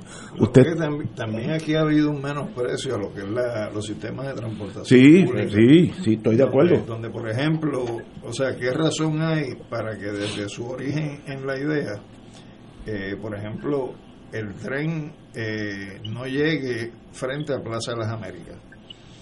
¿Qué razón hay que, que, que tanta gente frecuente ¿Sí? el establecimiento? ¿Qué razón hay porque ese tren no se extiende o no se extendió en su origen a Carolina o a Caguas? que son dos componentes urbanos uh -huh. de los cuales se envía mucha población a San Juan y que de San Juan salen en la tarde cuando terminan su trabajo. Como en Nueva York. Entonces, yo creo que, que se invirtió en unas estructuras faraónicas para impresionar desde el punto de vista de la búsqueda de votos cuando se pudieron haber construido claro. esas redes con mayor extensión y con mayor eh, visión para entonces llegar hasta otros lugares. Yo recuerdo cuando eso empezó a discutirse aquí, que Hermenegildo Ortiz, Ortiz era secretario de Transportación y Obras Públicas, el diseño del tren era muchísimo más barato claro. que lo que hizo Rosselló pero tenía una extensión muchísimo más amplia que lo que es el, diseño del tren que nos dejó Rosselló. Así que aquí ha habido una política dirigida al menosprecio de lo que son los sistemas de transportación pública eh, y yo creo que, que por eso también eh, hay ese, ese para el lado, Ignacio, en la preocupación que tú estás trayendo de cómo atender las necesidades de claro. los sectores más menesterosos del país. Eso son lo que porque no hay porque no hay una visión. Y es un paso previo para proponer entonces la privatización de la lancha vieque, del sistema de, de guagua en la zona metropolitana de San Juan, del mismo tren, las rutas eh, adicionales. O sea, dejar que muera, que languidezca que no ofrezca Para- el servicio que la gente necesita, para eso de proponer hay que, hay que privatizar. El gobierno no lo puede hacer. Oye, Ignacio, Ajá, está. Yello. y en cuanto a lo que dice Alejandro de Carolina, el aeropuerto y Cagua, yo bregué un poquito con eso, Aaron con Willy Miranda Marín, y ya el diseño estaba entre Cagua y San Juan. Y el dinero estaba prometido y comprometido. Pero como era una iniciativa del alcalde de Cagua, tan pronto llegó Fortuño al poder, impuso lo que están haciendo ahora, que es ese carril exclusivo, y claro, debilitó el caso del tren, la muerte de, de, Willy Miranda Marín. Pero ahora van a abrir un carril exclusivo donde van a poner supuestamente guagua, básicamente lo mismo que hicieron con Bayamón, cosa que no ha funcionado bien, porque es que la gente está escéptica de la rapidez, obviamente, que funcionan las guaguas. Así que es, una negligencia del gobierno de Puerto Rico haber dejado caer el diseño que ya estaba preparado y el dinero para el tren entre Cagua y San Juan. Yo de verdad que yo siempre he dicho, y esto yo no lo aprendí, yo oí en Estados Unidos, no, no me acuerdo, eh, en Maryland era eh, ese dicho, gobernador, en aquel caso era hombre, ayude a los de abajo, los de arriba no lo necesitan. Eh, los banqueros no necesitan transportación pública, ni los dueños de Plaza de las Américas, olvídese de esa gente, digo, no se olvidan porque son grandes Sí. contribuyentes, ahí viene Sin el embargo, sistema. Ignacio, tanto en Washington DC como en Nueva York y en las grandes ciudades de Estados Unidos, los banqueros, los cabilderos, Usan la los guagua. abogados, los ingenieros El tren. usan los trenes y las guaguas. Yo me acuerdo eso, me, me hace recordar nuestros años allá, tú y yo, que un día yo cogí un subway, y era por tempranito en la mañana, que tenía que ir al aeropuerto para coger un avión, y en el subway iban almirantes, almirantes de la Marina, con su uniforme y todo, en el subway, parados como cualquier otro Claro. ciudadano. que- Como- como debe ser, Como debe como debe ser, ser, claro, punto. como debe ser Sin bombillita. sin bombillitas que prenden y apagan. bueno, señores, vamos un poquito de la historia. Eh, en, en el año 1000, han pasado unos cuantos, 1000, un vikingo, Leif Erikson, descubrió Vinland, que es la, la, la, la- el país del norte. Eh, lo que se estima que fue en Meadows, Canadá. Eh, posiblemente el primer europeo que llegó a Norteamérica. Eh, tuvo la dificultad que no dejaron, eh, como Colón, que dejó este Colono. colono, Eso y eso fue en qué México dije. mil, año mil. No, porque el lunes se supone que es el descubrimiento de los indios por parte de los españoles o de los españoles por parte de los indios. Bueno, los indios estaban aquí antes de los españoles. Por eso. Pero del año 1000 vino un vikingo allá, no se sabe si fue de Islandia o de Noruega, etcétera, Leif Erikson, y dijo, oye, qué grande es esto, y regresó a Europa. Qué, bra- qué bravo tenía que haber sido. No, ese sí, era bravísimo. Y en el 1941, el presidente de los Estados Unidos aprobó un plan secreto que le llamaban Manhattan Project para despistar eh, la construcción de la bomba atómica. Y lo interesante, porque la vida te alcanza, el, el loco de Hitler eh, Era, era más loco que Trump o Trump más no, que- eh, no, aquel era más sanguinario, pero aquel, aquel tenía un dominio del, del lenguaje muy superior a Trump. Si, si uno oye los, los, los discursos de, de Hitler, quitando la cuestión de que estaba un sanguinario, eh, era- hablaba profundo, que le llegaba al pueblo de Alemania, ¿no? Pero por lo menos escribió un libro que era Mein Kampf. sí, sí. Eh, pues eh, Hitler, por su locura, hizo que muchos de los científicos del mundo, de Europa mayormente, emigraran a Estados Unidos. Y esos fueron los mismos que ayudaron a hacer la bomba atómica, que elimina, eh, digo, ya para Alemania fue, llegó muy tarde, pero que a veces uno no sabe lo que está haciendo. Eh, además de, de Einstein, había un húngaro que también emigró, y Enrico, Enrico Fermi, que era italiano. Había un Oppenheimer. Oppenheimer. Y Von Braun, que trajo la Von Braun, de, de los cohetes. de los cohetes. Pero como es la vida, esos señores fueron los que adelantaron a Estados Unidos que si Alemania hubiera durado un mes más o sin los rusos, sino que Estados Unidos se- se hubiera tenido que chupar eso, tiraban una bomba de hidrógeno en Berlín y se acabó la guerra. Pero hecho por las mismas personas que tú desplazaste por tu locura. Así es que ahí, ahí debe haber algo de elección. Si, si hubiera sido buena persona, se hubieran quedado allí y la bomba la hubiera tenido él. Mira cómo es la vida. Eh, y en el 2006, hace poco, Corea estalla su primera eh, bomba nuclear, una que era de 0.4 kilotones, eh, chiquititita. Por ejemplo, Hiroshima.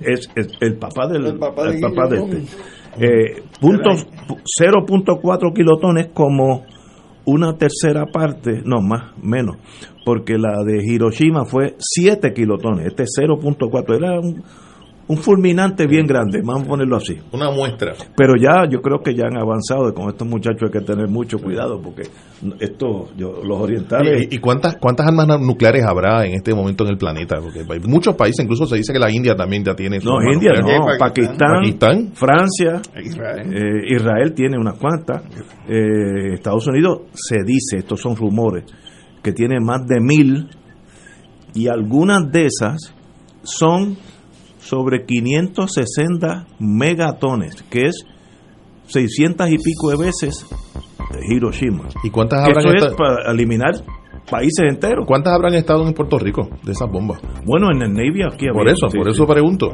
Todos los submarinos que tiene Estados Unidos son nucleares. Y todos son portadores de armamento No, nuclear. Así eh, que mientras pasaron por aquí. O estuvieron- o estuvieron había- aquí. Aquí había Pero aquí había, aquí, aquí estaba la Fuerza Aérea en Raimi. En Raimi, el de comando la cual uno, uno de mis primos queridos, que hace poco murió de- desgraciadamente, era parte, era parte de la aviación y ellos tenían bombas de hidrógeno. de hidrógeno. Ellos volaban En Aguadilla. en Aguadilla, pero B-52. los B-52 se hicieron para eso. Ellos volaban Aguadilla, volaban a Sudáfrica, Johannesburg, le tomaban una foto a Johannesburg y regresaban todo en un mismo tirón, que era la misma distancia de ir a Moscú. Lo, lo- lo- lo practicaban cada dos o tres días, porque había que dar un día, cuando llegaban estaban muertos cansados. Y al otro, a los dos días volvía Sudáfrica. Eh, si, si, si vuelves ese número, eh, esa, esa eh, gradación para arriba, era Moscú. Y lo hicieron por años. El primo mío estuvo- Strategic Air Command. Strate- el primo mío estuvo 12 años en el Strategic Air Command, de los cuales tres o cuatro estuvo aquí volando esos 2052. Así que aquí hubo. Pero bueno, que ya eso pasó, ya somos todos amigos. La, la pregunta es retórica porque uno sabe que la, la, la Ya. hubo y nos falta el detalle de cuántas. Sí, no, cuántas nadie sabrá. Aquí había un. Bueno, ya no fuimos. Te- Tenemos que irnos. Así que para el viernes que viene tendremos aquí este triángulo de las Bermudas de amigos de Fuego Cruzado. Así es que hasta el viernes, compañeros, y nos vemos el lunes. Había un concepto